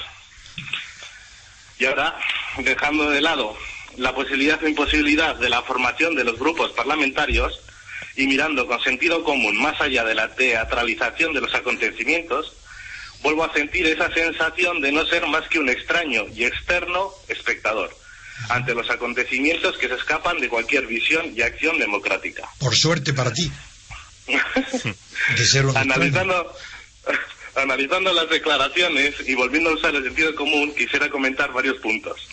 El primero, el señor Coreca olvida que en el régimen de partidos que nos somete, la abstención y el no del PNV ante la investidura del presidente no sirven de nada, más que como declaración de sentimientos. Ya que las elecciones donde se elige, sino, o sea, perdón, las elecciones donde no se elige, sino que se ratifica han dado una mayoría absoluta a un partido político y con el beneplácito del monarca pueden elegir como presidente a quien quieran, sea Rajoy, como así será, o cualquier otro. Al señor Lenda Carli, matizarle que los vascos, como cualquier otro ciudadano español, no han elegido a ningún representante. Han ratificado unas listas de partido, que una vez alzados en el Olimpo de la sociedad política, dejan de ser sociedad civil para transformarse en esa casta que nada debe a sus votantes. Sociedad Y menos estatal. Sociedad estatal. Que dejan de ser sociedad civil para pasar a ser sociedad estatal. Eso es. Bien. Casta. Sí, casta. Bueno, y menos, y menos aún a los que no les han votado, está claro. Siendo su objetivo número uno, aunque jamás lo admitirán, conseguir cuanto más poder, mejor. Pero para ellos y sus intereses propios. Y por supuesto, llenar sus carteras al máximo posible. Y haciendo, para terminar, una analogía con la disputa entre los gobiernos de La Rioja y Álava sobre la atención a los pacientes y salvando las distancias. Comprobamos cómo se usan las necesidades de los ciudadanos, sean de salud, económicas o políticas, como armas ideológicas contra la sociedad civil, para separar, confundir y crear conflicto, y así alejar la atención del verdadero problema, que no se trata de la independencia, ni del terrorismo, ni siquiera de los sentimientos nacionalistas, sino de la falta total y absoluta de verdadera democracia, de la falta total de representación ciudadana en el poder, de que no se nos pregunta, no decidimos y ni siquiera se nos tiene en cuenta para nada. Eso sí, qué importantes somos cuando tenemos que meter el papelito en la urna y ratificar lo que otros ya han dispuesto. Solo nos queda denunciar este cruel maldad y obra, esta, esta mala obra teatral que nos vende los medios, dejar de ser meros espectadores y conquistar de una vez la escena o escenario comenzando a ser los actores principales, conquistando la libertad política. Muy bien. Bueno, eh, también quería. Perfecto. Sí, sí. Eh, también nos enterábamos ayer de una noticia, bueno, no sé si relevante o importante, ustedes juzgarán, que es que según revelaba el diario El Confidencial, aprovechando que está Joseba aquí, la izquierda Berchale dice reconocerá por primera vez a las víctimas de ETA en un acto público. Sí. No tenían conciencia de esto. Parece ser que eh, esto se ha llegado a una coalición entre la izquierda Berchale, Aralar, EA, Alternativa, los cuatro integrantes de la coalición Amayur y eh, todos firmantes del acuerdo de Guernica. Mm. No, no, no, yo no estaba informado de eso, pero bueno, lo miraré. Yo lo que sí había, había, perdona, yo lo que sí había oído es que el, el recurso que querían poner este grupo Amayur ante la mesa del Congreso era un poco rocambolesco. Dicen que eh, uno de los argumentos era utilizar el redondeo. Dice, así como suena, el redondeo, puesto que ellos han sacado en, en Navarra el 14,84, 86 Sí. o por ahí, dice que hay, hay jurisprudencia en Europa y demás para utilizar el redondeo y así tener el 15%. Hasta, hasta ahí llega. Y ya está, como cuando entra el euro con el café. Bueno, Eh, es normal que para ellos se trata de dinero y están los votos lo están redondeando igual que cuando se pacta una cifra, pues bueno, se redondea en una cifra más redonda. Pues eso es igual, dinero para redondear. Sí, sí, pero el re- Porque es verdad que Sí, de lo sí. que se trata es de dinero. ¿eh? Exactamente. Lo que se están jugando en ser grupo parlamentario es dinero, y bastante dinero. Está- se comenta que el PNV le iba a dar tres diputados, o bueno, no sé, eh, historias raras hmm. para conseguir el grupo. O sea, al final es, es, es eso, conseguir el poder. Claro, sí. También por aquí ha habido un comentario respecto de lo que dijo Pachi López. Eh, le, le contestaron a alguien, le dice, si tanto interés tiene Pachi López en conseguir que Amayur sea grupo, dice que le preste un, un- uno del, del Partido Socialista Vasco o de el de Navarra, que así lo podrían tener. Pero no está por la labor. No están por nada. Efectivamente. Bueno, pues muchísimas gracias, don Joseba. Bueno, un, pla- un placer haber estado con vosotros. Un saludo a don Antonio ¿cómo es? también. ¿Joseba o Isaba? Joseba. Joseba, Ah, Joseba, que he bueno, entendido Isaba ahora. Joseba. Joseba. Claro. Joseba, Joseba. Muy bien. Sí, muchas gracias por esta crónica tan divertida que Muy nos ha, bien. dado, nos ha dado oportunidad de reírnos. Desde luego. Muy bien, José María. Muchas gracias, Joseba. Por no, por no llorar. Bueno, un abrazo a todos. Bueno, muchísimas gracias, don Joseba Joseba. Garrote, desde Álava. Hasta muy pronto. Y continuamos, si les parece, pues podemos dar un rápido repaso a los titulares de los principales diarios españoles. Eh, tú, pues, disculpe, si les parece, podemos continuar con un repaso a las portadas, como digo, de los diarios españoles. La portada del diario El País ya la, ya la vimos. Pasamos a la portada del Mundo, que trae una fotografía en portada de Zapatero. Y Mariano Rajoy, el titular es Zapatero transmite a Rajoy los compromisos externos de España. Y aclara en un subtitular, el presidente saliente cierra el traspaso de poderes, trasladando también al líder del Partido Popular las claves de las relaciones con el CNI y con la corona. Anda. ¿Qué claves tiene? ¿Cuántas tiene que cosas transmitir? inconfesables hay Ah, ahí? eso sí, Eso, eso sí que es importante. Eso, ¿Cuántas cosas claves. inconfesables han dicho? Las claves. Ay, Dios mío. Ahí está. que ¡Qué sabe- miedo! ¡Qué miedo! Bueno, pasamos ya a la portada del diario ABC que trae una foto, pues es realmente creativa en portada, un ojo eh, sobre una pared que se rasga para dejarlo ver, bueno, un montaje si quieren lo ven. El titular del ABC es el Partido Popular intenta que los que escaparon del terrorismo voten en el País Vasco. La reforma legal que afectaría a más de 100 125.000 vascos daría un vuelco al mapa electoral. A Los que están fuera del País Vasco. Sí. Sí, serían, serían, según leí, me parece ayer, serían mayoría los no partidarios de la independencia del País Vasco. Creo que del orden de 700.000 contra 600.000 si votaran Si esos vascos que están los que fuera. sí. huido Sí. ante el peligro de ETA Eso volvieran. es, eso es, Claro. eso es. Gente que debe pensar el Partido Popular, todos los votos serían para ellos, ¿no? Eso es. Pero, eh, ¿cómo hemos llegado a una situación tan emponzoñada como esta? En la que tenemos que andar jugando con, con cartas trucadas, con medias verdades, con, con apaños así gitanescos. eh, No, y porque ETA ha sido un factor de gobierno también, de aglutinación. Es que todos lo han usado. Pues claro que sí, ETA Todos ha sido un factor fundamental Sí. para mantener la unidad del bloque constitucional, como le llaman a la oligarquía, bloque constitucional.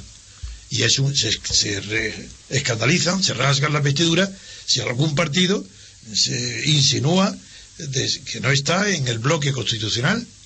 Y, eso, y es- ese bloque constitucional ha sido fraguado con el cemento de ETA. Hmm.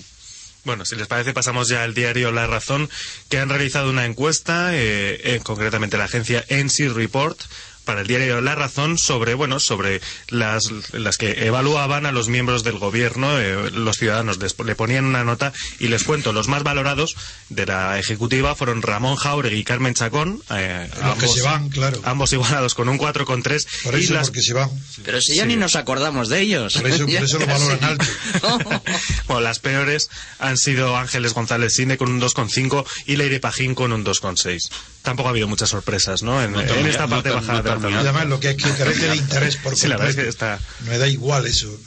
Hmm. Bueno, el titular es suspenso total al gobierno, el diario La Razón, que trae como fotografía principal de portada la felicitación navideña eh, del príncipe Felipe y Leticia Ortiz con sus dos hijas. Por cierto, nos comentaba algo al respecto de esta felicitación José Escandel, ¿no? De cómo lo habían realizado. Bueno, yo lo que me pareció ver ayer en algún telediario televisivo era que, que han hecho una felicitación por familia Hmm. y que los reyes tienen una, eh, don Felipe tiene otra, eh, Elena tiene otra y Cristina tiene otra. Y entonces de? Cristina aparece Urdangarín, claro, su marido. ¿Cómo no va a aparecer el marido con ella y los hijos? Eso es natural. Pero creo que no está con los reyes, no hay una foto de familia entera con los reyes. Que son marido y socio. Bueno, pues o eso. Y residentes en Estados Unidos, ¿no? Como se decía en el concurso. claro, eso es. Efectivamente. Bueno, pasamos ya al diario La Vanguardia, que evidentemente pues tiene una portada en clave interna. Montilla abre el Congreso del Partido Socialista de Cataluña y se despide. Los males de Cataluña no vienen del tripartito, ha dicho. Es el entrecomillado que destaca el diario La Vanguardia. El líder saliente del PSC admite que se ha tocado fondo y critica al PSOE por el estatut y la candidatura del catalanista Ross busca fianzas, alianzas, disculpen, frente al favorito que es Navarro. Hay que ser hipócrita, ¿eh? Para decir eso, que el dice- tripartito no tiene la culpa de nada. Si, si dice Ay, que no es el tripartito, dirá de dónde viene la lluvia. Qué desahogo, tú. Qué barbaridad. ¿De dónde viene, de dónde ha caído en Cataluña durante su mandato lo que ha caído en Cataluña? ¿De quién ha venido eso? Hmm. Bueno, pues pasamos a más noticias. Eh, una noticia muy fresca acaba de suceder. El PSOE de Andalucía acaba de proclamar a Griñán candidato. Qué mal están, ¿eh? Entonces. No, no creen, ¿cómo creen que van a, a desenvolverse? ¿Qué, qué resultados creen que obtendrá el Partido Socialista en Andalucía? Los sondeos hablan de, de hasta ocho puntos, ¿no? De diferencia entre eh, a favor de Arenas, que es el candidato popular. Nosotros tenemos que insistir en la abstención. No importa qué momento, qué el tipo de elección sea, tenemos que recordar permanentemente que votar es participar en la corrupción, es participar en la mentira y en el engaño. Que no se puede votar por dignidad. Y ni siquiera hay que estar pensando qué renta se tiene eh, política no votando. De momento se tiene la renta de la eh, conquista, la reconquista de la propia personalidad de aquellos que la hayan perdido estando tanto tiempo sometidos a la ley de esta oligarquía, de esta corrupción. Por lo menos no ser cómplices, partícipes ni partes de esta defraudación permanente que es la votación a listas de partidos. Eso, Antonio, es muy importante porque eh, la gente que tiene más sensibilidad moral en la sociedad española suele caer prisionera de la idea del voto útil Sí, y del mal deber. menor, ¿verdad? El deber. Eh, eso es, y participar en el sistema deber. democrático y tal. No, no, eh, no puede ser. No, hay que decir, como antaño en aquellas manifestaciones contra ETA y con una expresión desgraciada, pero en fin, basta ya, se acabó, hasta ahí hemos Basta llegado. ya, ¿no? y manos limpias. Sí. No, una mano que se mete en la urna ya es sucia. Sí. Manos limpias. No votar. ¿Alguien más en la mesa tiene algo que, que añadir? Parece que no. Bueno, pasamos a más noticias. ¿Saben cuánto ganará José Luis Rodríguez Zapatero una vez deje el Ejecutivo? No. Bastante más que todos nosotros, imagino. 150.000 euros anuales. Una vez... son los privilegios de la clase política. Mm. Más secretaría, más coche oficial, más eh, Pero, no, pero como Consejo los de. Estado, más... a los- Claro, Pero como, como todos. Aznar, Sí, como sí, sí, como sí. Felipe González, sí, como todos. Sueldos Sí, de empresas, Sí, o sí. igual que uno de Felipe González, no sé si es gas natural o Endesa, y Aznar a otra, pues Que se sepa, Que- ¿verdad? Que se sepa, este le darán otras. Y además puesto en el Consejo de Estado, ¿no? Sí, señor. Esos son los consejeros de Estado. El, cas- el cajón desastre de los inútiles. Bueno, concretamente Zapatero, el estatuto personal y económico por esta actividad será el que tienen los consejeros permanentes sin prejuicio, sin perjuicio de que le corresponda como expresidente del gobierno. Zapatero ingresará por ser miembro nato del Consejo de Estado 72.800 euros, según reza en los presupuestos generales del Estado para 2011, eh, que al no haber otro para 2012, bueno, quedaría automáticamente prorrogado y 74.000 euros brutos como expresidente del gobierno. Más lo que cobrará por asistir a cada sesión, más Eso es. los, los, eh, las participaciones como consejero en empresas, en fin. Esto es una degeneración. Esto me recuerda a mí a un chiste que, que está circulando por internet. Le preguntan a Mariano Rajoy, bueno, ¿cuál es su, su método, cuál es su, su fórmula para salir de la crisis? Y dice, pues la mía, meterme a presidente del gobierno, la vuestra no lo sé. Sería, sería un poco esto. Bueno, más noticias. El gobierno aprueba el cese de Conde Pumpido como fiscal general del Estado, algo previsible, ¿no? En Eso no está mal. Mm. Eso es para que no le cese Rajoy, evidentemente. Eso está bien. Claro, para huir de esa humillación, evitarla. Muy bien. Bueno, pues voy con más noticias porque ayer en la reunión del PSC a la que hacíamos referencia hubo se dio un curioso hecho y es que los críticos a Montilla pedían que se forzase y lo lograron la votación en secreto. Una noticia que nos habla un poco de la disciplina de partidos, ¿no? Que interna, nadie se quiere mover, nadie quiere eh, declararse abiertamente en contra del cabeza. Porque de él depende su puesto, ¿o ¿no? Pero, ¿cuál era el tema que, que convenía mantener en secreto la votación de cada uno? La votación eh, ¿Sobre qué tema sería? Era, era el informe sobre la gestión del primer secretario, sobre el informe sobre la gestión de José Montilla. Amigo. Amigo. Ahí está. Había que retratarse, ¿eh? Es ahí es Exacto. donde, claro, Disculpe, que no se lo había dicho, efectivamente. que ese es lo que faltaba.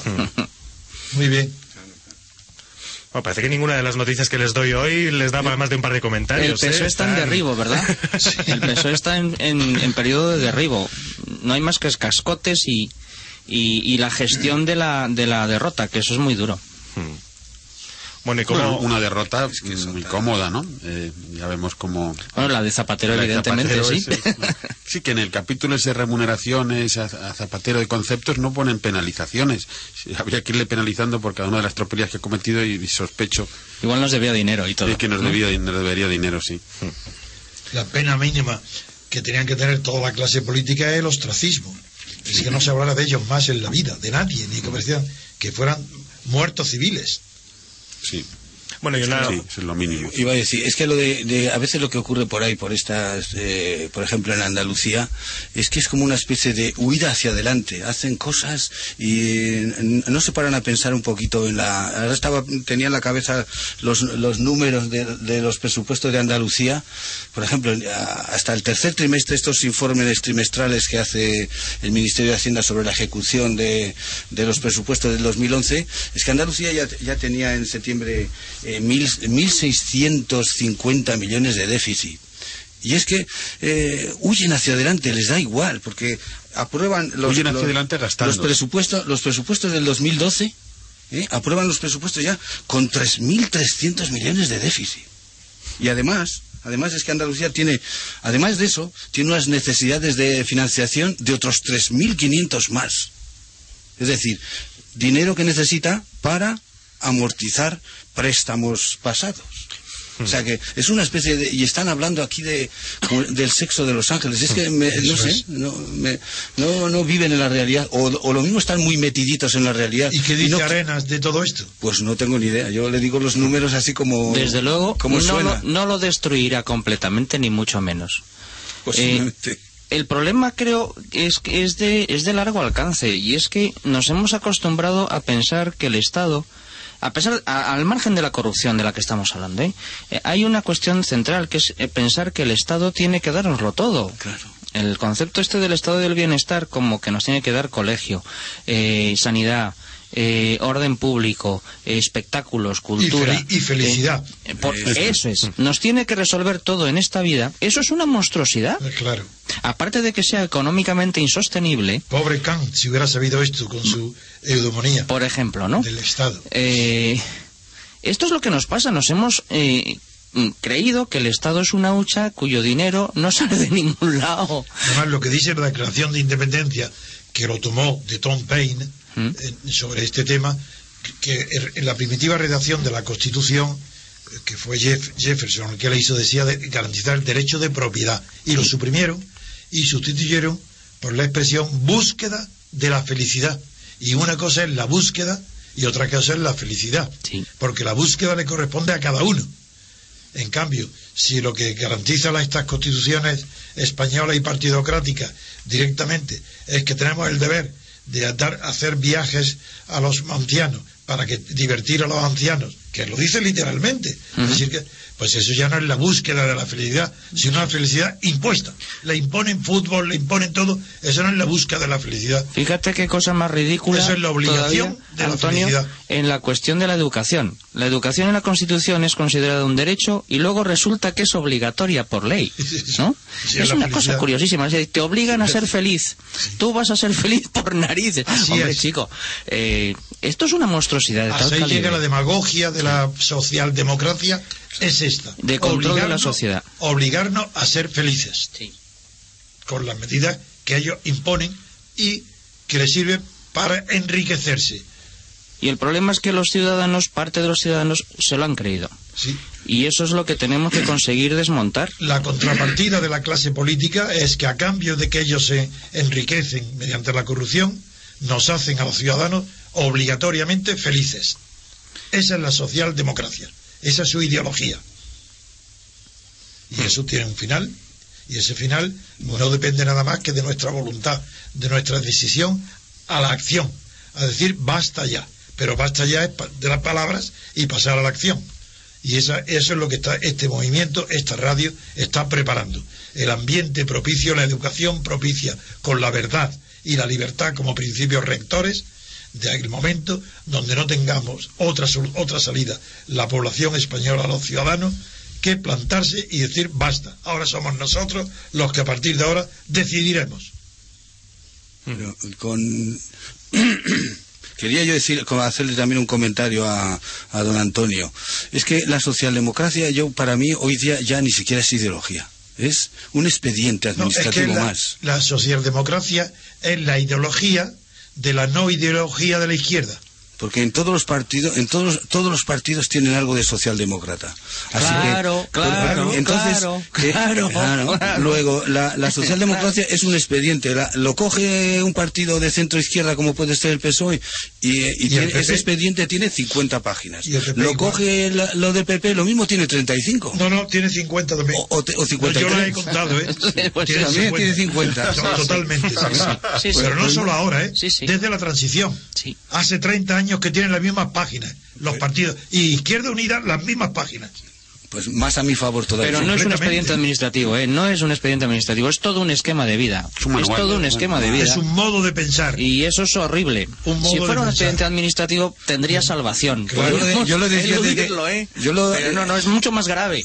Yo arrimaba, arrimaba el asco a mi sardina en el sentido, de, en sentido presupuestario y económico Sí. se diferencian en, en décimas. Claro. En décimas de en porcentaje. Ni siquiera un tanto, un Si Ortega definió, Ortega se definió la cultura en ese sentido bien, de las pocas cosas que hizo bien, como modo, eh, que hizo no, que pensó bien. Eh, si la cultura es el modo de pensar, el, el modo de vivir colectivo, la socialdemocracia es el modo impuesto de pensar en política, eh, colectivamente. La socialdemocracia es un modo imperativo de pensar colectivamente en política. Por eso participan derecha, centro, izquierda, todos. Y el rey, el rey es socialdemócrata. Esa, esa es la, la cuestión, esa es la gravedad. Sin ¿Y- duda ¿Y, alguna. qué quiere decir socialdemócrata? Pues quiere decir no ser nada, tener simplemente una demagogia populista y robar. Esas tres son las condiciones de la socialdemocracia, no solo en España, lo mismo en Italia. Y, Y, como fijaos, vemos en Francia, aunque es mucho menos, porque el sistema lo permite menos, pero habéis visto la, la condena de maravillosa Ah, sí. del jefe del Estado cuando era alcalde de París, Mm. condenado a dos años de cárcel. sí, Que no la, que la cumpla o no, eso es otra cosa. no la cumplirá, no. No, pero eso es lo mismo, es por la edad, por, Sí. porque tiene, está ya enfermo de, de Alzheimer o lo que quieras. Pero es igual, es maravilloso que un jefe del Estado sea condenado en su propio país. Fijaos que incluso esa mentalidad no solamente es propia de los países occidentales, sino que también es eh, propia de, la antigua Unión Soviética. Esto del estado del bienestar o de la socialdemocracia, tal como la estamos describiendo, abarca tanto a lo que clásicamente se llama políticos liberales como políticos comunistas. Todos participan del mismo sistema. Sí, Hay sí. que hacer al ciudadano feliz, quiera o no, José, por un sistema o por otro, da lo mismo, ¿no? Es normal porque del mismo modo que, como tú conoces muy bien, desde Aristóteles se sabe que la oligarquía proviene de la degeneración de la tiranía o de la Sí. dictadura y la democracia viene de la degeneración Sí. de la oligarquía, también en la Unión en Rusia, procedente de la Unión Soviética, la socialdemocracia es la de es, en general la degeneración de la izquierda, Sí, tanto de la de la comunista como de la socialista. Pero que Y incluso- esa- perdón, y esa degeneración la han asumido la derecha. Eso es. Pero que lo que yo quería decir es que incluso los viejos comunistas participan de esta misma mentalidad. a saber, hay que hacer feliz al hombre, quiera o no quiera. El Estado es el redentor. Sí, así es. Sí, es una idea religiosa eh, de la política que por otra Totalitaria. parte que por otra parte no es nada nuevo.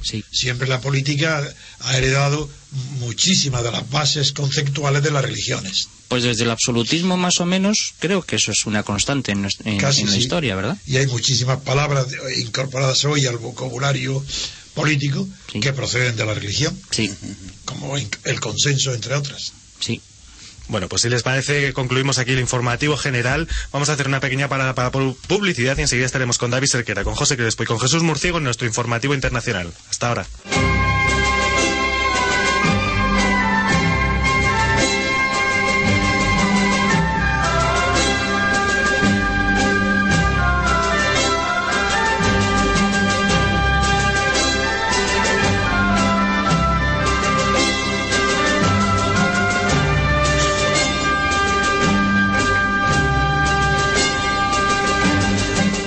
Y cuatro minutos y continuamos aquí en Libertad Constituyente y damos paso ya a don Lorenzo Alonso que nos iba a hablar de algo realmente interesante, neuroeconomía.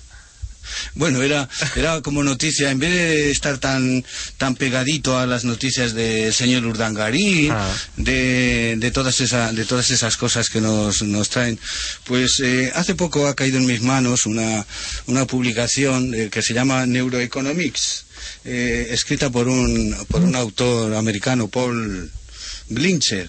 Se basa, eh, recuerda un poquito este tipo de, análisis económico a aquello que decía Keynes de los espíritus animales, animal spirit, que, que se conoce en, la jerga en la jerga económica. Eso viene de la filosofía bastante antiguilla, ¿eh? exactamente. Por lo menos de Descartes, ¿verdad? y todo... el hilozoísmo, ¿no? El más antiguo, ¿no? Porque eso sería... Bueno, toda, toda esta gente quiere un poco desbancar a esa tradición en, economía que hay de convertir la economía como si fuera una ciencia física. Y ellos dicen que la economía, como es una ciencia social, tiene que basarse un poquito más en, en la psicología, en la historia, en la sociología. Es decir, el, economista tiene que estar muy metido en la sociedad, en el mundo que le rodea, no tanto en modelos econométricos, que de eso conozco yo bastante, porque eh, en el sitio donde trabajo, pues ha habido un modelo económico cada tres meses. O sea, eso no llevaba a nada. Eran inventarse la realidad cada tres meses. Y eh, además esto trae un poquito de, causa de una señora Elinor Ostrom, que fue premio Nobel de Economía en el año 2009, precisamente era una señora que no era economista pura. Era una señora de, es profesora de ciencias políticas y ha estudiado mucho el comportamiento de las personas en grupo. De hecho, eh, es famosa aquí en España porque ha estudiado el funcionamiento del Tribunal de las Aguas de Valencia, el funcionamiento de una comunidad de conservación de los picos de Europa, eh, el funcionamiento, por ejemplo, de eh, no me acuerdo qué bahía, bueno, de, los pescadores para no agotar la pesca en una, en una zona determinada, para que el Estado no interviniera, porque parece ser que cuando un bien, lo que se llama la, la, tragedia de los comunes, que llamaba un, un economista que se llamaba Garrett Gardin, decía que los comunes o los pastores y demás o se dedicaban a, pelar el campo o tenía que hacerse cargo del Estado y, demostraron que no, que cuando la gente interactuaba, pensaba en, las cosas de su entorno, lo hacían mejor y además más eficientemente. Yo no sé por qué extrañas razones que tendré que contar a mi psiquiatra. Eh, me acordaba de Rajoy cuando estabas hablando ahora porque me, eh, me, venía a la cabeza la obsesión de Rajoy eh, durante mucho tiempo en la cuestión de la economía. Lo único importante es la economía ¿no? ese ha sido un mensaje muy frecuente en su campaña electoral y también ha formado parte de una manera muy importante en sus mensajes durante todo el tiempo que ha estado en el protagonismo de la política española. Lo importante es la economía y lo demás es secundario. Es decir, si usted discute sobre educación o sobre los derechos de los homosexuales o sobre religión o sobre lo que sea, eso a Rajoy le importa un pimiento, lo que le importa es la economía. Es exactamente lo inverso de lo que Exacto, estás contando, ¿verdad? exacto. Sí, No, la economía imbécil tiene que ver con la vida social. La palabra estúpido que se diga en inglés, sí. Pues eso. lo siento, ha sido un... No, no, no, es que es así, así. la Eh, hombre, eh, que la economía eh, se integra en la totalidad de la vida humana. Yo, Pero como embargo, No, digo, sin embargo, José, eh, quiero oh, aclarar que el tema sacado por Lorenzo es muy profundo porque eh, la mentalidad colectiva, que es lo que él ha traído a colación, la psicología colectiva, para conocer los fenómenos económicos, hay que distinguir dos situaciones diferentes. Una, la psicología colectiva producida cuando el colectivo está presente, que, se- que- que es el- que lo que fue estudiado por la, como psicología de las masas, primero eh, fue por, por Gustave Le Bon y luego, sobre todo, por el historiador Lefebvre, el gran historiador de la Revolución Francesa, que al revelar las causas del gran miedo del, del mes de julio del 89, en el- al revelar el gran miedo de esos días, se dio cuenta y descubrió, y a partir de ahí ha pasado a ser ya un acervo común en la historiografía y en el estudio eh, de la sociología, el que se produce cuando hay eh, un pensamiento colectivo, se produce una psicología colectiva que a su vez se traduce en la creación de una mentalidad colectiva. Y esa mentalidad se interpone entre la realidad y la percepción de la realidad por, por el sujeto.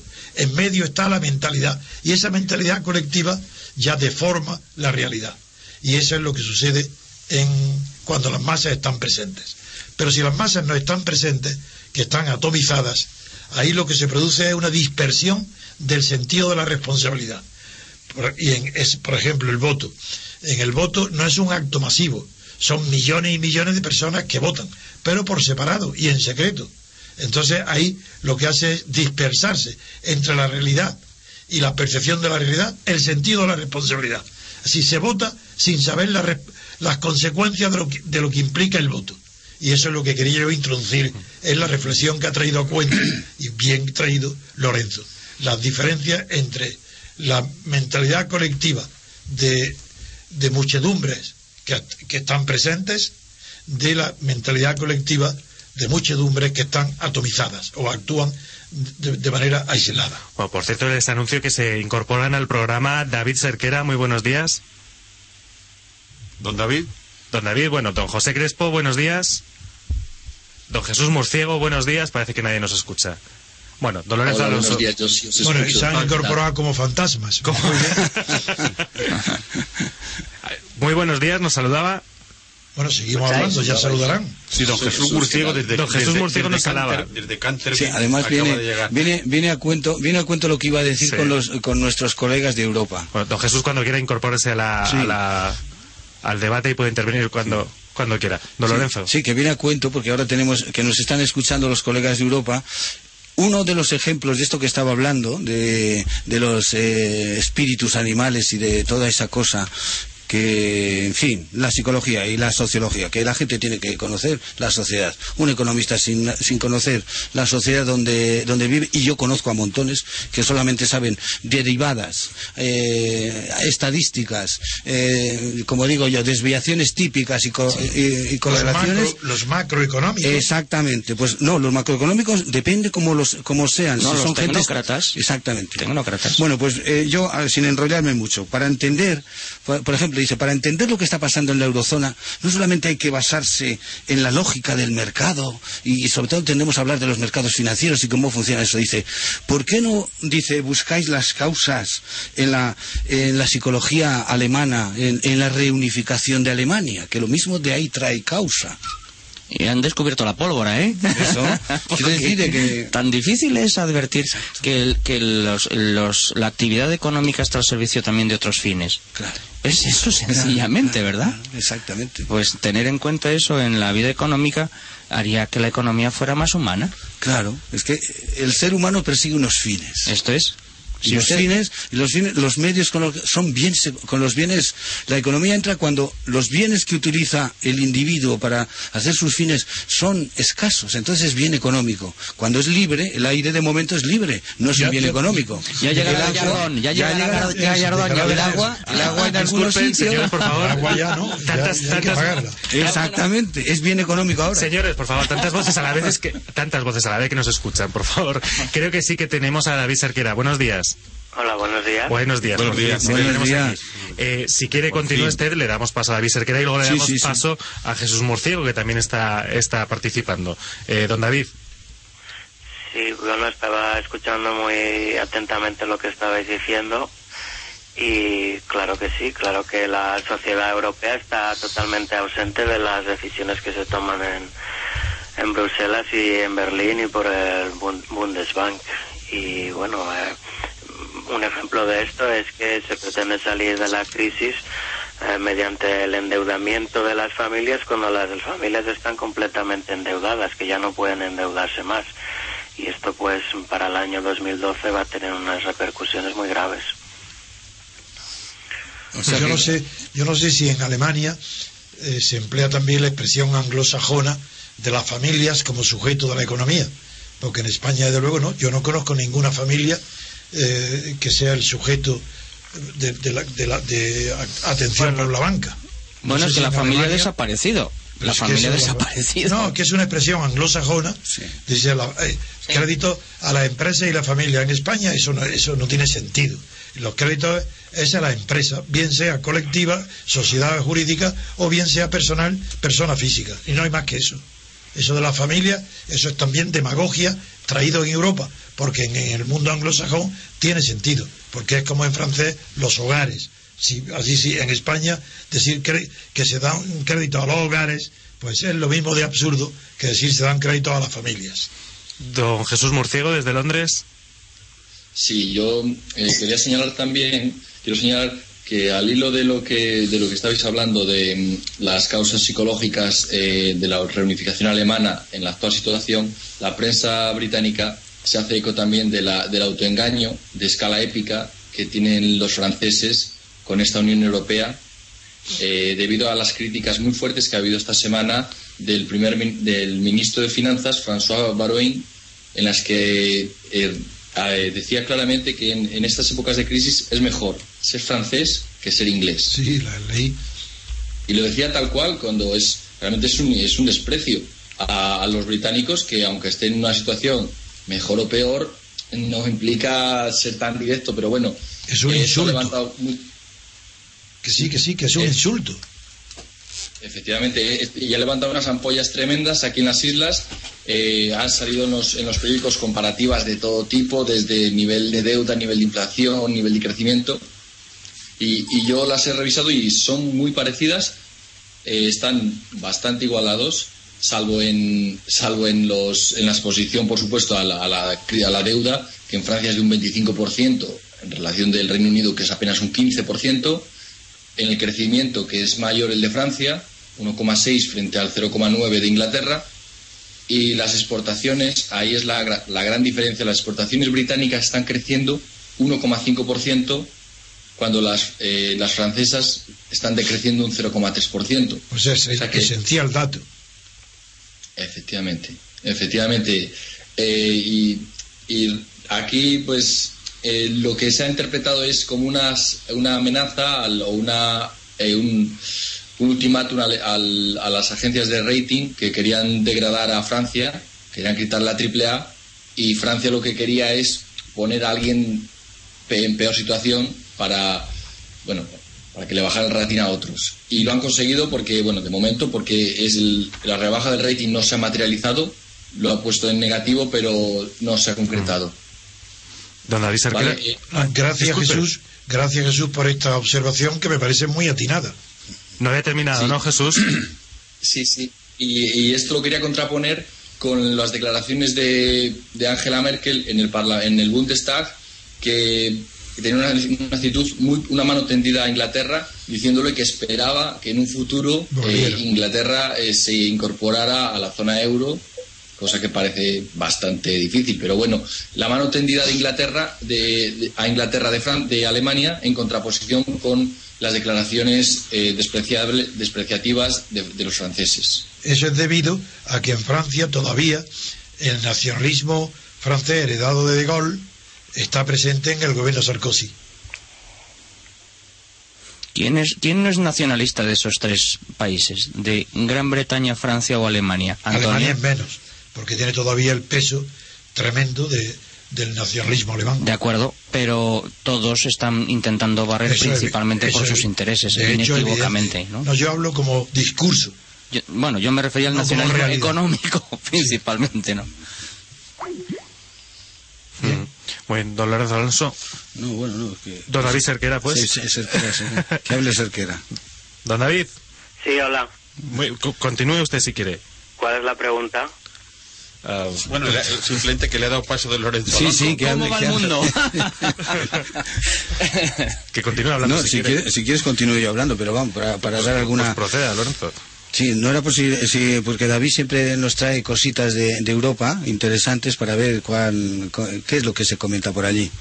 Yo en estos días, como sabes, eh, eh, esta semana anterior he sacado unos cuantos artículos sobre el sector público español, buscando las, la- un poco las razones de, la, de su expansión y demás, y todo llevaba, digamos, una por debajo, eh, tenía una causa. Eh, la causa es una, una directiva que ha sacado el Consejo de Europa, la directiva en concreto, la tengo aquí delante, la, dos, la 2011-85, en la que se eh, dictan normas para, los para aplicar los requisitos aplicables a los marcos presupuestarios de los Estados miembros. Eh, vamos a traducirlo al lenguaje común. Es decir, que aquí dan instrucciones que en el caso de España, cada mes, cada mes, a partir ahora del 2012, cada mes eh, el Estado y las comunidades autónomas tienen que dar cuenta a, a la Comisión Europea vía Eurostat. Y las entidades locales, por primera vez, las entidades locales antes se hacía una vez al año, que eso lo conozco yo, eh, y ahora se va a hacer cada tres meses. La liquidación del presupuesto, eh, digamos, la gestión del presupuesto eh, cada, cada trimestre. Es decir, de los tres, no solamente por el criterio de devengo, es decir, lo que se, lo que se está ingresando y, y gastando, sino por el criterio de caja, es decir, lo que realmente sale de caja, lo que se paga, ¿eh? y lo que se ingresa. Sí, lo para ver contrario, lo Exacto. contrario de lo que rige en el fisco, en la hacienda. exacto, exacto, exacto. Es decir, para ver lo que hay pendiente de cobro o pendiente de pago, todo esto. Es decir, un seguimiento puntual de nuestra economía. De lo que es liquidez. Exactamente. Eso me, eso era es para, para no sé, entroncando con lo que dijo una vez este, no me recuerdo su nombre, el, el corresponsal el de Alemania. Sí, José Jesús- Crespo, sí, Je- sí. José Crespo, hablando que el Bundes que el Bundesbank eh, tenía noticias o tenía el conocimiento de todo de, de todas nuestras variables económicas, como ves ya están en- ya están escritas. Y esto, esta directiva, eh, también la, como ha salido ahora, y está, eh, además es que curiosamente va a entrar en vigor esta semana. Porque fue de de- ser una provincia del imperio como en Roma, pasamos a ser la provincia del Bundesbank. Bueno, bueno, de, de momento las, las normas nos las da la- el Consejo de Europa. Y además, como es una directiva, la próxima legislación que haga España tiene que basarse en esta directiva. Dicho en Román Paladino, la próxima ley orgánica que tenga que hacer este, que tenga que promover el gobierno para desarrollar esa modificación de la Constitución tiene que basarse en esta directiva. ¿Me entiende? Sí, sí. Esa era la noticia que quería yo. La superdictación absoluta a Bruselas, es decir, a Alemania, a Berlín. Claro, claro. Hmm. ¿Nadie más tiene nada que añadir? Quejarnos amargamente de esta situación. Pero un poco da paso, más, da paso ¿verdad? a otros comentaristas, hombre. Sí, sí. Da paso. Esperamos Sí, noticias, sí. noticias desde Europa. Tenemos. Bueno, eh, ¿alguna ¿qué le parece? Le, le podemos preguntar a nuestros corresponsales, desde luego en Londres y en Suiza, ¿qué, cómo opinan que ha funcionado esta primera semana desde que se firmasen los tratados. Aunque si bien no han entrado en vigor, porque bueno, de momento eh, no se ha podido firmar nada, pero sí que se puede ir viendo, ya se puede ir haciendo un análisis, ¿no? De cómo ha sentado en el mercado eh, la decisión de, lo, de llegar a estos acuerdos y la, eh, salida de Reino Unido. David Serquera, ¿qué le parece? Pues en el mercado lo que hay es una desconfianza tremenda. Eh, sigue el- hay una hay un un crunch, lo que se dice una crisis de, de liquidez y también una crisis crediticia. O sea, hemos vuelto al escenario de 2008, pero peor porque los países están tremendamente endeudados y en el sistema interbancario no hay liquidez. La- el reflotamiento que hubo la, la semana pasada de la Reserva Federal pues ha sido una cuestión puntual que parece que ya se ha agotado y, y- y hay muchas tensiones. La- el ambiente político no ha contribuido a, a calmar al, al mercado y, y, bueno, es una cuestión de tiempo que, que el euro desaparezca. Hmm. Don Jesús Morciego. Sí, las agencias de, por volver un poco a las agencias de, califica- de calificación de riesgos, han puesto la, la revisión negativa para España, Italia, Irlanda, Bélgica, Eslovenia y Chipre. Realmente el euro se ha pegado un batacazo esta semana, ha, ha pasado de 1,30 y solamente se ha salvado, ha salvado ese nivel por la no rebaja de Francia. Eh, pero la situación es, es bastante negativa. No hay noticias eh, grandes de calado como la semana pasada en la, en la prensa, pero sí que hay un rumor de fondo en el que pues se, se señalan, eh, la prensa señala las- los preparativos militares internamente en Reino Unido eh, para, el, para el evento de, una, de un colapso del euro. Caramba. Que, ¿Militares? Sí. ¿Militares? eh, sí, sí, militares. La semana, hace un par de semanas, Caray. yo señalé que había preparaciones diplomáticas para los expatriados eh, británicos y ahora pues preparaciones militares. eh, eh, citaba yo vi artículos de declaraciones de coroneles del ejército en el que ci- cifraban el, colapso del euro podía afectar ocho puntos en el PIB británico y desórdenes eh, internos para lo cual ya se están preparando en el- por si acaso. vamos. Y también señala la prensa el, problema tan gordo que tienen la resistencia que está provocando en, países como Portugal eh, los, nuevos presupuestos y las decisiones impuestas desde fuera, eh, lo que va a provocar una, una, rebaja del, una rebaja del PIB del 2% el año que viene. Y, también señala que mm, hay la, la- la oposición, eh, en este caso de izquierdas en Italia, en Portugal, perdón, eh, señala que ellos disponen de una bomba eh, eh, nuclear, dicen, que sería si ellos dejan de pagar el, euro, dejan de pagar su deuda y salen del euro. Si ellos rompen el euro, el daño que pueden hacer es tremendo y ellos lo que llaman es a, a una unión un poco del, de los países de la zona sur, los países que están en dificultades, que hagan como los países del eje, unirse y defender sus intereses. Sí, eso fue una, fueron las declaraciones del vicepresidente del Grupo Parlamentario Socialista la semana pasada que dijo que lo que estaba impidiendo mm, pagar la deuda era por- a Portugal era que no podía crecer y que no podía crecer porque estaba pagando una deuda que no se puede pagar. Entonces que tenían una bomba atómica y que tenían que negociar con esa bomba atómica y es la negociación es que no van a pagar la deuda. Claro, esas, esas eh, declaraciones no se han visto reflejadas en, ni- en ninguna, en ningún otro personaje de la clase política portuguesa. Y parece que el Partido Socialista ahora en la oposición está jugando un poco eh, al poli bueno y al poli malo. Sí que hay una, una enorme indignación en toda la sociedad portuguesa porque, cl- claro, se está desindustrializando, hay una, hay un, se está acabando el consumo interno, hay una crisis demográfica tremenda, no hay perspectivas, hay una deflación en toda regla en el, en el país y, no hay perspectivas de salir. Es un escenario anticipado de lo que veremos en España dentro de un año. Y bueno, algunas eh, voces eh, críticas empiezan a oír, pero claro, ese tipo de declaraciones pues eh, pueden tener el efecto negativo de que te cortan el acceso a los mercados inmediatamente. Entonces lo que lo que lo que Portugal tiene que hacer es plantearse su situación dentro de la Unión Europea, al igual que España, y, y decidir si quiere ser un país democrático y quiere acabar con la partidocracia de su país, que es igual que la partidocracia española, el mismo sistema de listas, misma corrupción, misma inseparación entre el poder judicial y el, el- poder ejecutivo. Y, y, bueno, y, a ver cuál es su papel dentro de la de Iberia y, cuál es su papel dentro de Europa. José, lo, de Iberia, lo de Iberia, sí, eh, explica, explica un poquito ese de Iberia.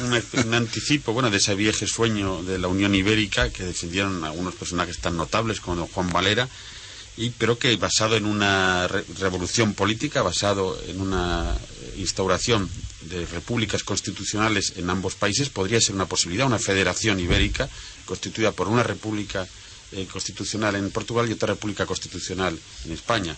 Eso quizás sea un sueño y no sea posible, pero sería una maravilla. Y si luego eso se une a movimientos de la libertad política, eh, revoluciones de la libertad en Italia y en Grecia, entonces quizá sí se podría alcanzar una eh, federación de repúblicas europeas del sur que se pudiera enfrentar al poderío del norte y quizá con ventaja pues que puesto que esta federación sería auténticamente democrática.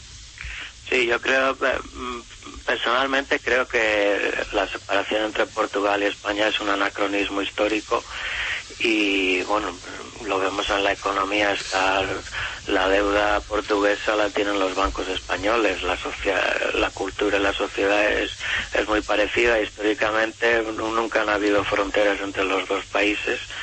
Y creo que la única solución para salir de esta crisis es que se se produzca, los ciudadanos ganan la República Constitucional en España y se produzca una federación de repúblicas ibéricas con lo que se abriría un mercado enorme para las exportaciones, un mercado marítimo enorme. Vemos que ahora los pescadores andaluces están teniendo problemas porque no pueden pescar en las aguas de, Marruecos. Recordemos que Portugal tiene una, extensión de aguas enorme y, bueno, uniendo estos mercados con África y América Latina, pues sería una forma, eh, la forma más digna de salir de la, de la crisis económica. Eh, Jesús Murciego, ¿de acuerdo? Sí, sí, eh, sería un, un, gran, un gran sueño. de hecho, el, hecho, el hecho de que sea una Europa en libertad es, un, es un gran paso y construir otra Europa, una Unión Europea realmente democrática, y basado en los ciudadanos y no en los banqueros es un sueño. Eh, cuando criticamos la Unión Europea parece que, no queremos, queremos un aislacionismo y mucha gente lo puede pensar así, pero es, no es cierto. Lo que queremos es otra Europa eh, unida con otros con otros principios. Incluso Inglaterra y los más los más euroscépticos, los más críticos con la Unión. Jesús, nosotros queremos lo mismo que Churchill en 1947, los Estados Unidos de Europa. Exactamente. de, una, Europa, con, libertad. Europa no va por ese camino. Sí, aunque la solución es, verdad, precisamente porque va por un camino absolutamente contrario, quizá parezca, empiece a parecer más nítida esa solución, y lo que parece un sueño, eh, ese sueño político y económico que ha dibujado don David Serquera, eh, posiblemente eh, empieza a ser probable, si no muy probable, empieza a tener visos de poder producirse y eso además abriría paso, eh, que es importantísimo decirlo, a la regeneración moral, eso sí. Probable o no probable, querido José María, lo que es seguro es que es posible. Eso es, exactamente. Y esa posibilidad sí que sería una auténtica revolución, eh, pero vamos, en toda la regla, eh, política, económica, moral, y ahí se sería podría una revolución histórica. Histórica, y, en la aparición de un nuevo hombre, sería un nuevo humanismo, si es que aparecería un hombre nuevo. No, pero el hombre nuevo hay que temerle. Porque cada vez que ha habido fascismo y comunismos y tal, siempre hablan del hombre nuevo. El hombre es el hombre. La antropología es la antropología. la naturaleza humana es la naturaleza humana. Lo que habría es una nueva perspectiva humana. Una nueva visión del mundo. Eso sí. Sí, yo creo que la, Revolución Francesa se cargó un poco todo este sueño del, nuevo hombre. Pues claro que sí. Y, vimos en que, a qué condujo la Revolución Francesa, el nuevo hombre condujo al terror.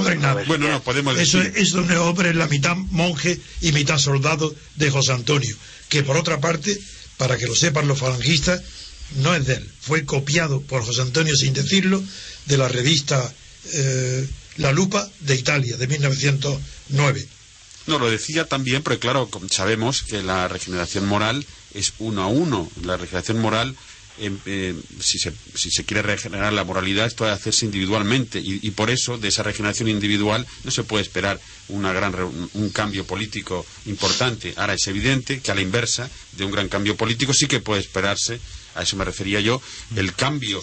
Una regeneración colectiva, Eso, claro. Eso, viene, eso viene desde arriba siempre. De eso son revoluciones colectivas, políticas. Ahí está. Eso, ahora, ahora creo que no hay revolución cultural, no hay revolución cultural si no está promovida por una revolución política. Ahí está China. La revolución cultural china fue absurda. Nada, fue un fracaso, un pretexto, una propaganda. Pero, pero en cambio no hay revolución política que no, se- que no implique una revolución cultural. Sí, de hecho lo que yo creo que José María lo que decía es que el, em, el valor de la lealtad, que es, es un valor personal, pues ese valor la sociedad española tiene y la sociedad portuguesa tienen que recuperarlo. Y la lealtad empieza por ser leal a uno mismo. Y, y, si, si no somos leales a uno mismo no puede crecer ni las vocaciones en la sociedad, no puede crecer la política, todo es un oportunismo, es una Y la primera final- manifestación que al final se convierte, el oportunismo se convierte en razón de Estado y en corrupción, como estamos viendo que estos la días. primera manifestación de la lealtad política es la lealtad al vecino. En España, a Portugal. Sí, Lealtad a Portugal. así es. Eh, Yo cuando hablaba antes en mi primera intervención de, de las familias, eh, estaba hablando desde la perspectiva de la, de la balanza de pagos sectoriales. Y cuando hablo de que las familias están deu- endeudadas, principalmente lo digo porque son la- es la deuda hipotecaria que se paga Pero no son la familia, con es la dos- persona. con dos sueldos. Pero no se Con el sueldo la- del, del marido y de la mujer y dan, y dan el- los créditos. Pero es que eso en España no tiene tradición. familiar. En España no hay tradición alguna, ni lenguaje alguno que permita hablar de crédito a las familias. Bueno, pero Se la crédito a las realidad- personas. La realidad es que la familia, la unidad familiar está endeudada hipotecariamente. Pero eso no tiene tradición en nuestra lengua. En cambio, sí la tiene en la anglosajona. Aquí, antes de estos días, desde que hay esta crisis, jamás se había hablado en España, nunca, en siglos, de crédito a la familia, ni de deudas de familia. Son las deudas son de las personas individuales o colectivas. Pero la familia es un giro norteamericano que tiene un calor afectivo y, sí, simpático y en ese sentido demagógico. Y por eso yo en el lenguaje soy muy exigente. Un- en España no tiene tradición alguna ni sentido hablar de crédito a las familias. El crédito es a las personas físicas o, o morales o jurídicas. Nada más. Si las palabras digo, de estoy hablando del idioma. No estoy hablando de la realidad del crédito. Claro que ahora, con las modificaciones que hubo del matrimonio, que hace falta el consentimiento de la mujer para recibir, para comprometerse con la banca, pues claro que ahora los créditos ya, aunque los gestione el marido, pero tiene que firmar la mujer. Entonces, claro que hay ya un avance hacia la idea de créditos a la familia, pero el crédito del banco no se lo da a la familia, se lo da al promotor de lo que sea, de la vivienda, del negocio, sea hombre o mujer. Don Lorenzo Alonso. Sí, do- quería decir dos cosas respecto de lo que, para que no se me olvide, que apunté yo aquí de lo que dijo David de Portugal. Eh, me me recuerda, me recuerda el, el viejo dicho ese, cuando eh, tienes deudas tienes un problema, si tienes pocas deudas. Cuando tienes muchas, el acreedor tiene el problema. Ha hecho bien Portugal en plantear las cosas, porque los que tienen el problema son los acreedores, los bancos alemanes y, y muchos españoles.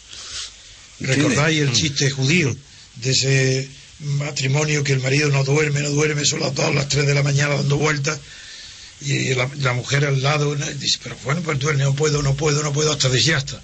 Tengo la solución porque estaba agobiado por las deudas. Llama por teléfono al acreedor y le dice, oye, no te pienso pagar. y, y- y la mujer dice, ¿y con eso lo ha resuelto? Dice, no, con eso lo que he hecho, que el que no duerme ahora es él. Claro, exactamente. Pues muy, eso es. muy bien. Y otra, y otra cosa, eh, también habla de que dice como el colapso, la bajada del euro y tal. ¿Y por qué se ve mal? Que baje el euro, pues claro, pues en vez de estar cotizado a 1,30, ¿por qué no baja y se llega a, a poner en paridad con el dólar?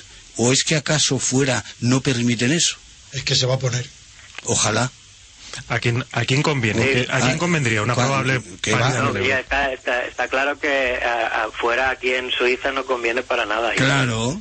Y a Estados Unidos le, con- y a Estados Unidos le conviene. No, tampoco. Ya, ya Inglaterra tampoco. Bueno, Claro, por eso digo que se baje, que baje, que baje el euro. Que... y a España es le como una, conviene- como una devaluación Sí. implícita. Esto es. Claro, es una devolución. Claro. que lo es. O sea que ves, hay opiniones para, para todos lo los más- gustos. ahora, lo más bonito que ha dicho David ha sido- eh, me ha gustado mucho cómo ha invocado, ha invocado el principio de lealtad. Sí, a eh, Portugal. eh, a Portugal, Portugal, eh, exacto. Don Antonio lo ha situado en, en la nación vecina, en, eh, que es un, y como y una nación de la que no nos separa una frontera verdadera, es un mismo territorio natural, pertenece a la naturaleza como la lealtad, ¿no? Como Sí, porque decía el poeta es- Emerson que ya recuerda mucho. Eso Exacto. recuérdelo usted, don Antonio, porque lo No, que lo Emerson bien. cantó la lealtad diciendo que cada rincón de la naturaleza es leal a la naturaleza. Eso es del principio de, de Anaxágoras, de todo está en todo, que Sí, todo está en comentas todo, en tu sí. libro de la teoría pura de la República. Sí, las. O, el, homomeorías. además, Homeomerías. Homeomerías, la, y la sí. vecindad de. España con Nada, Portugal. mandar. Tenemos aquí un filósofo que... Señores, por favor. Quiero, quiero decir, añadir que la vecindad de España con Portugal no es de la misma naturaleza que la vecindad de España con Francia. En primer lugar, desde el punto de vista geográfico.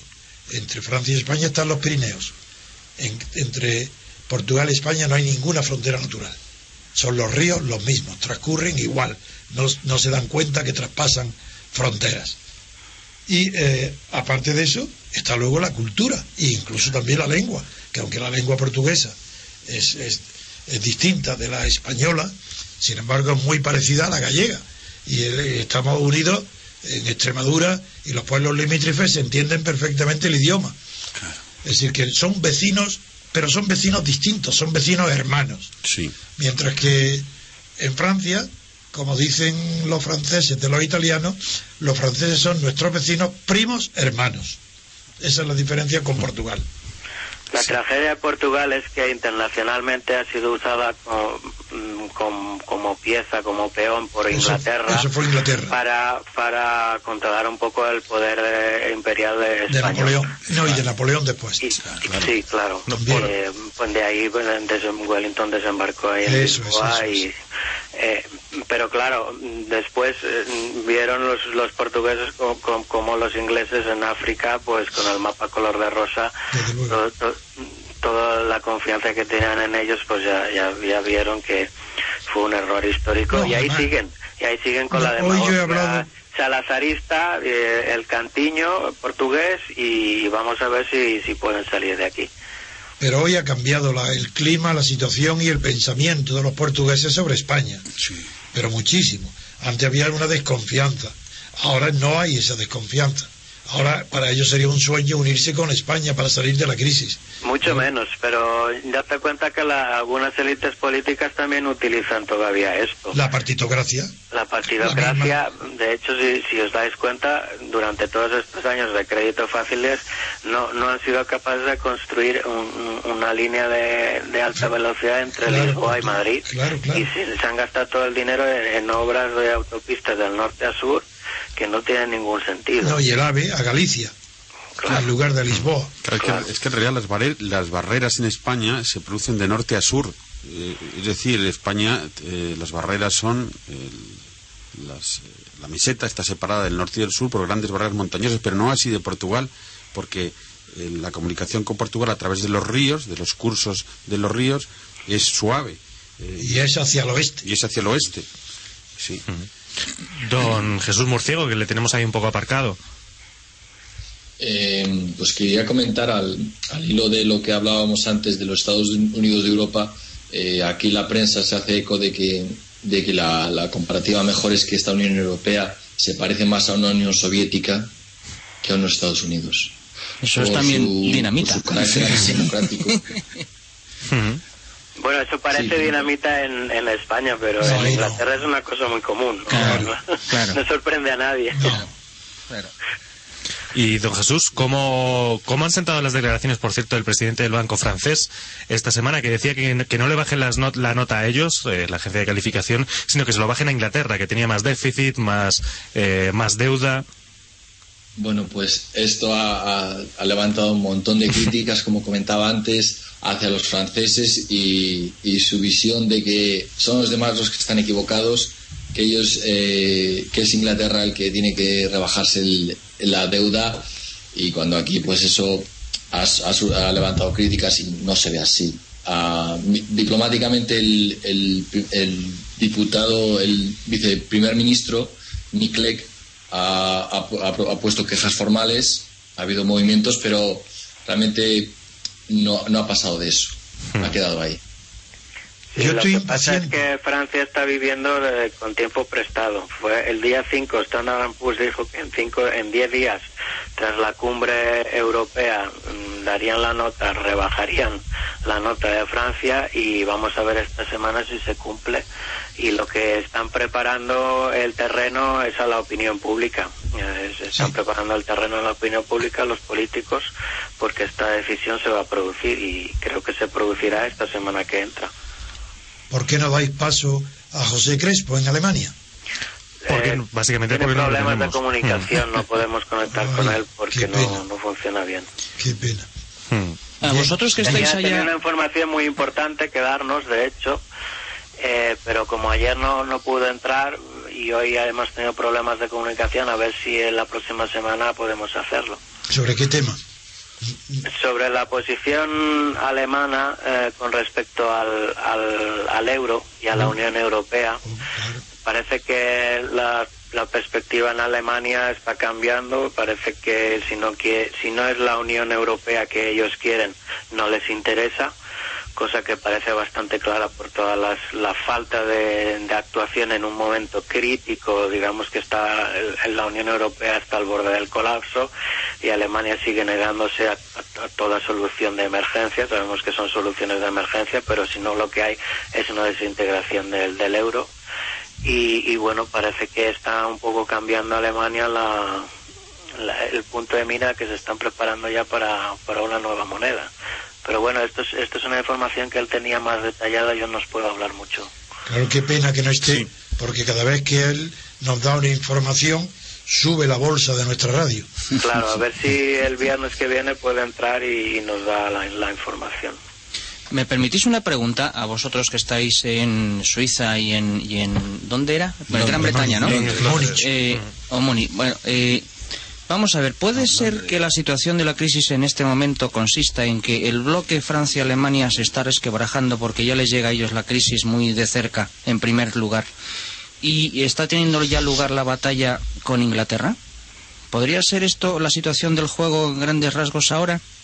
Sí, la situación es que Francia no, no puede aguantar el ritmo, el ritmo alemán y, y bueno, Francia está entrando en una espiral como la española, no tan grave, claro, pero los bancos franceses están muy expuestos a la deuda española, la economía productiva francesa se está contrayendo muy aceleradamente y todo lo que estas políticas eh, de, de déficit cero eh, impuestas por Alemania como un país que tiene un, un superávit comercial pues no se pueden mantener en, en- en Francia y esto se está resquebrajando se está resquebrajando y hasta ahora eh, Sarkozy ha sido muy criticado en su país porque se ha alineado con, con el sector duro alemán eh, y dejando un poco de lado lo que parece que es ser, ser la coyuntura francesa.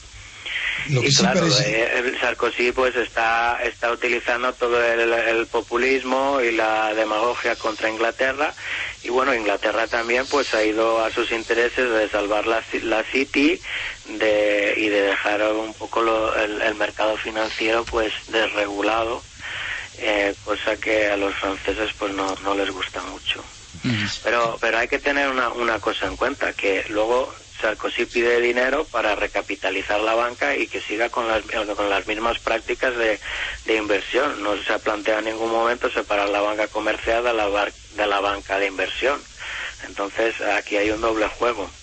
Pero para contestar a la pregunta, Sí, nos acaba de marchar David. Continúa, Antonio. que para contestar a la pregunta concreta de nuestro amigo eh, José, aquí en el, en el estudio de la radio, sí es significativo, yo le doy bastante importancia a que la hostilidad en las declaraciones de Francia e Inglaterra respecto al problema suscitado con la calificación de las agencias, sí es significativo que Alemania haya salido en una dirección contraria, que buscando la armonía y el acuerdo, o por lo menos mantener viva la esperanza de la unión y la unidad con Inglaterra. Eso sí es significativo. Sí.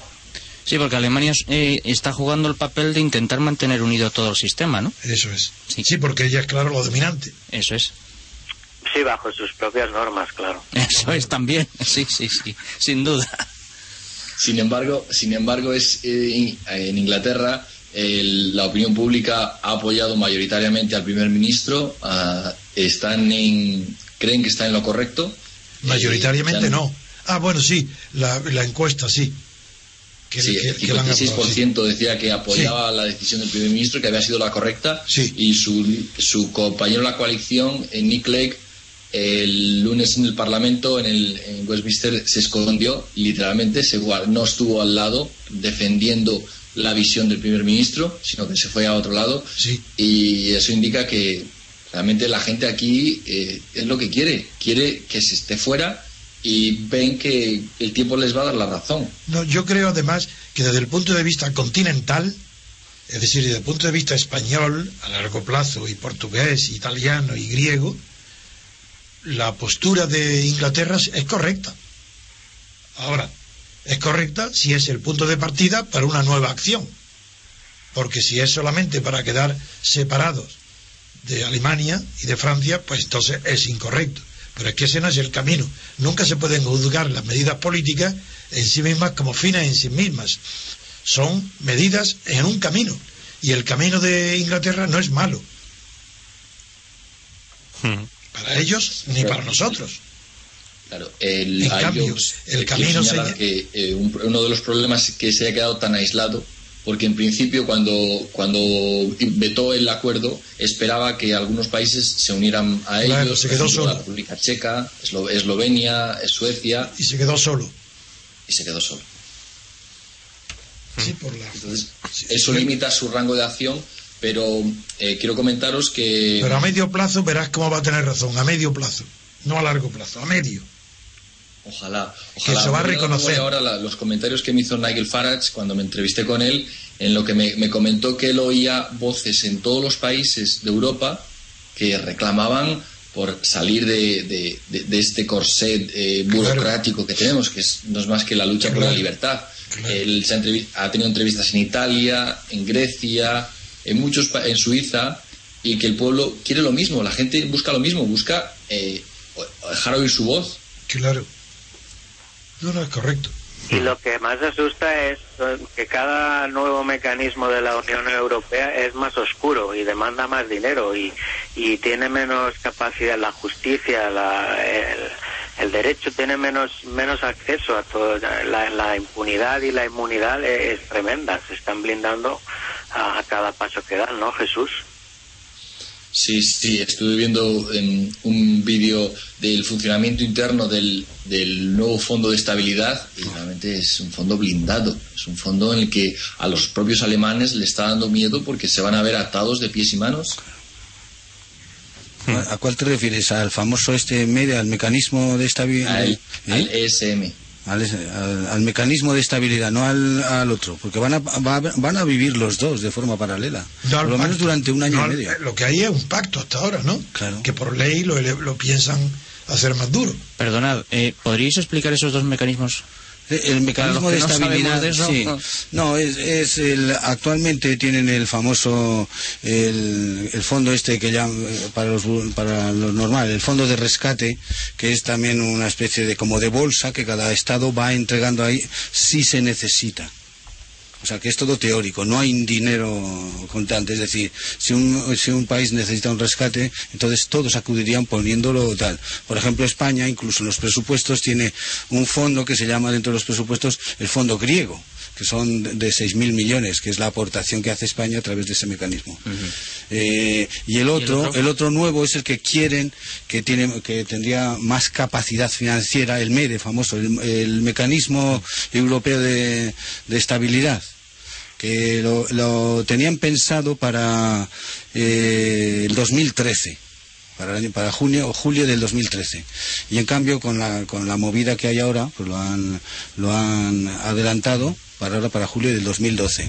Pero como el otro ya estaba en funcionamiento, van a, van a permanecer los dos. ¿Y este en qué consiste, este segundo? Pues es, es igual, va a heredar Ya, ya, con, va. más, con mayor capacidad, por decirlo de Mayor alguna manera. capacidad, mayor Y lo, y lo que decís, Exactamente. y Y, lo que querían, decís es que su manejo es oscuro. bueno, lo va a manejar con criterios el Banco Central Europeo. Es ese que va a marcar las reglas. No Dile, se puede dile, perseguir a nadie que esté involucrado en ese fondo si comete un delito. Claro, claro, claro. Ah, Eh, interesante. eh, está completamente blindado jurídicamente la responsabilidad de la gente que está ahí metida. Eh, esto ha provocado que el Partido Liberal, que está coaligado con Alemania, haya esta semana haya hecho un referéndum entre sus, sus bases para ver si lo apoyaban o no. Al final eh, ha, ha ganado la opción de que lo van a apoyar, pero se ha extendido el partido y se están eh, planteando formar otro partido para ir en contra de este mecanismo. Con lo cual se debilita políticamente la coalición ah, de Merkel se debilita. Claro. Además, ta- también, también a apuntar una, una cosita. Es que lo de la, lo que estamos hablando, la, la burocracia de, de la, del- de la Unión Europea, es que es, es que es una cosa eh, fuera ya casi del sentido común. Se crea, hay un problema y crean presidente de la Comisión, presidente del Consejo de Europa, presidente del Eurogrupo, presidente de, bueno, crean cada vez que hay un problema más burocracia. Y luego un coordinador, que es la clave.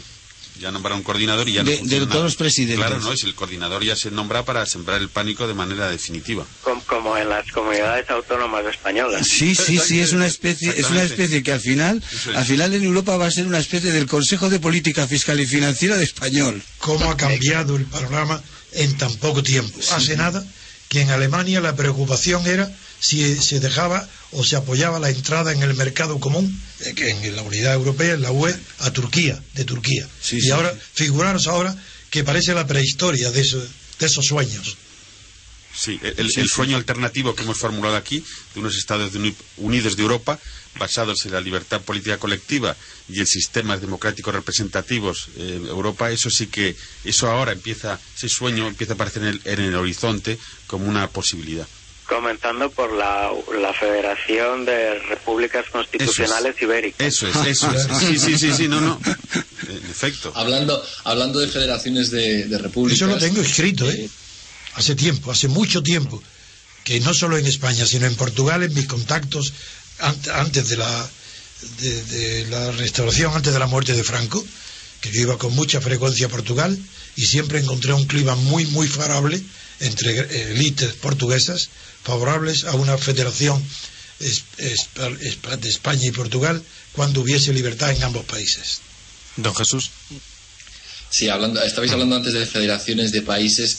eh, me gustaría añadir un dato que me pa- os va a parecer curioso.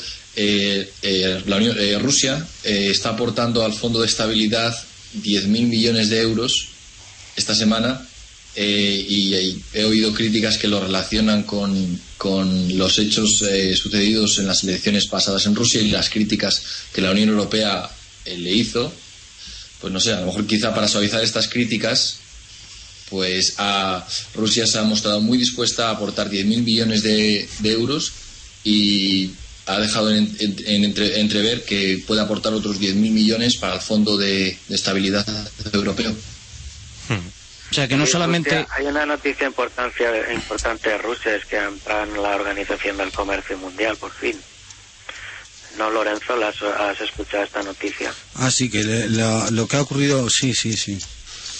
Pues eh, sí, pues pa- parece que es socio ya y va a tener unas ventajas comerciales que hasta ahora no, no, no había gozado de ellas. Con lo cual se puede replantear un poco su relación con, con Europa, etcétera.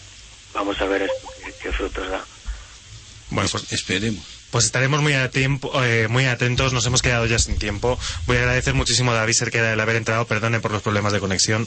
Nada, a ver si todo se soluciona y, y estoy convencido de que sí, que estáis trabajando para, para que podamos tener un espacio internacional con el impacto que, que se merece para la opinión pública española que lamentablemente no, no se entera de lo que está pasando fuera de, de sus pequeñas fronteras partidocráticas. Además que esas corresponsales eh, de Alemania, Suiza y, y- y Reino Unido deben incorporar sus visiones no solo en la radio, sino también a nuestro periódico, para que quede constancia escrita de, de Sí, cómo sí. y en qué fechas se han ido adelantando, adelantando informes que los acontecimientos posteriores van a ratificar.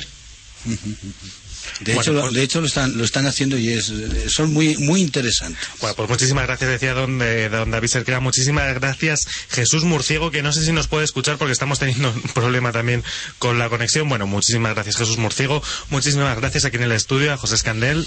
Hasta la próxima. Muchísimas Feliz gracias. Navidad, por cierto.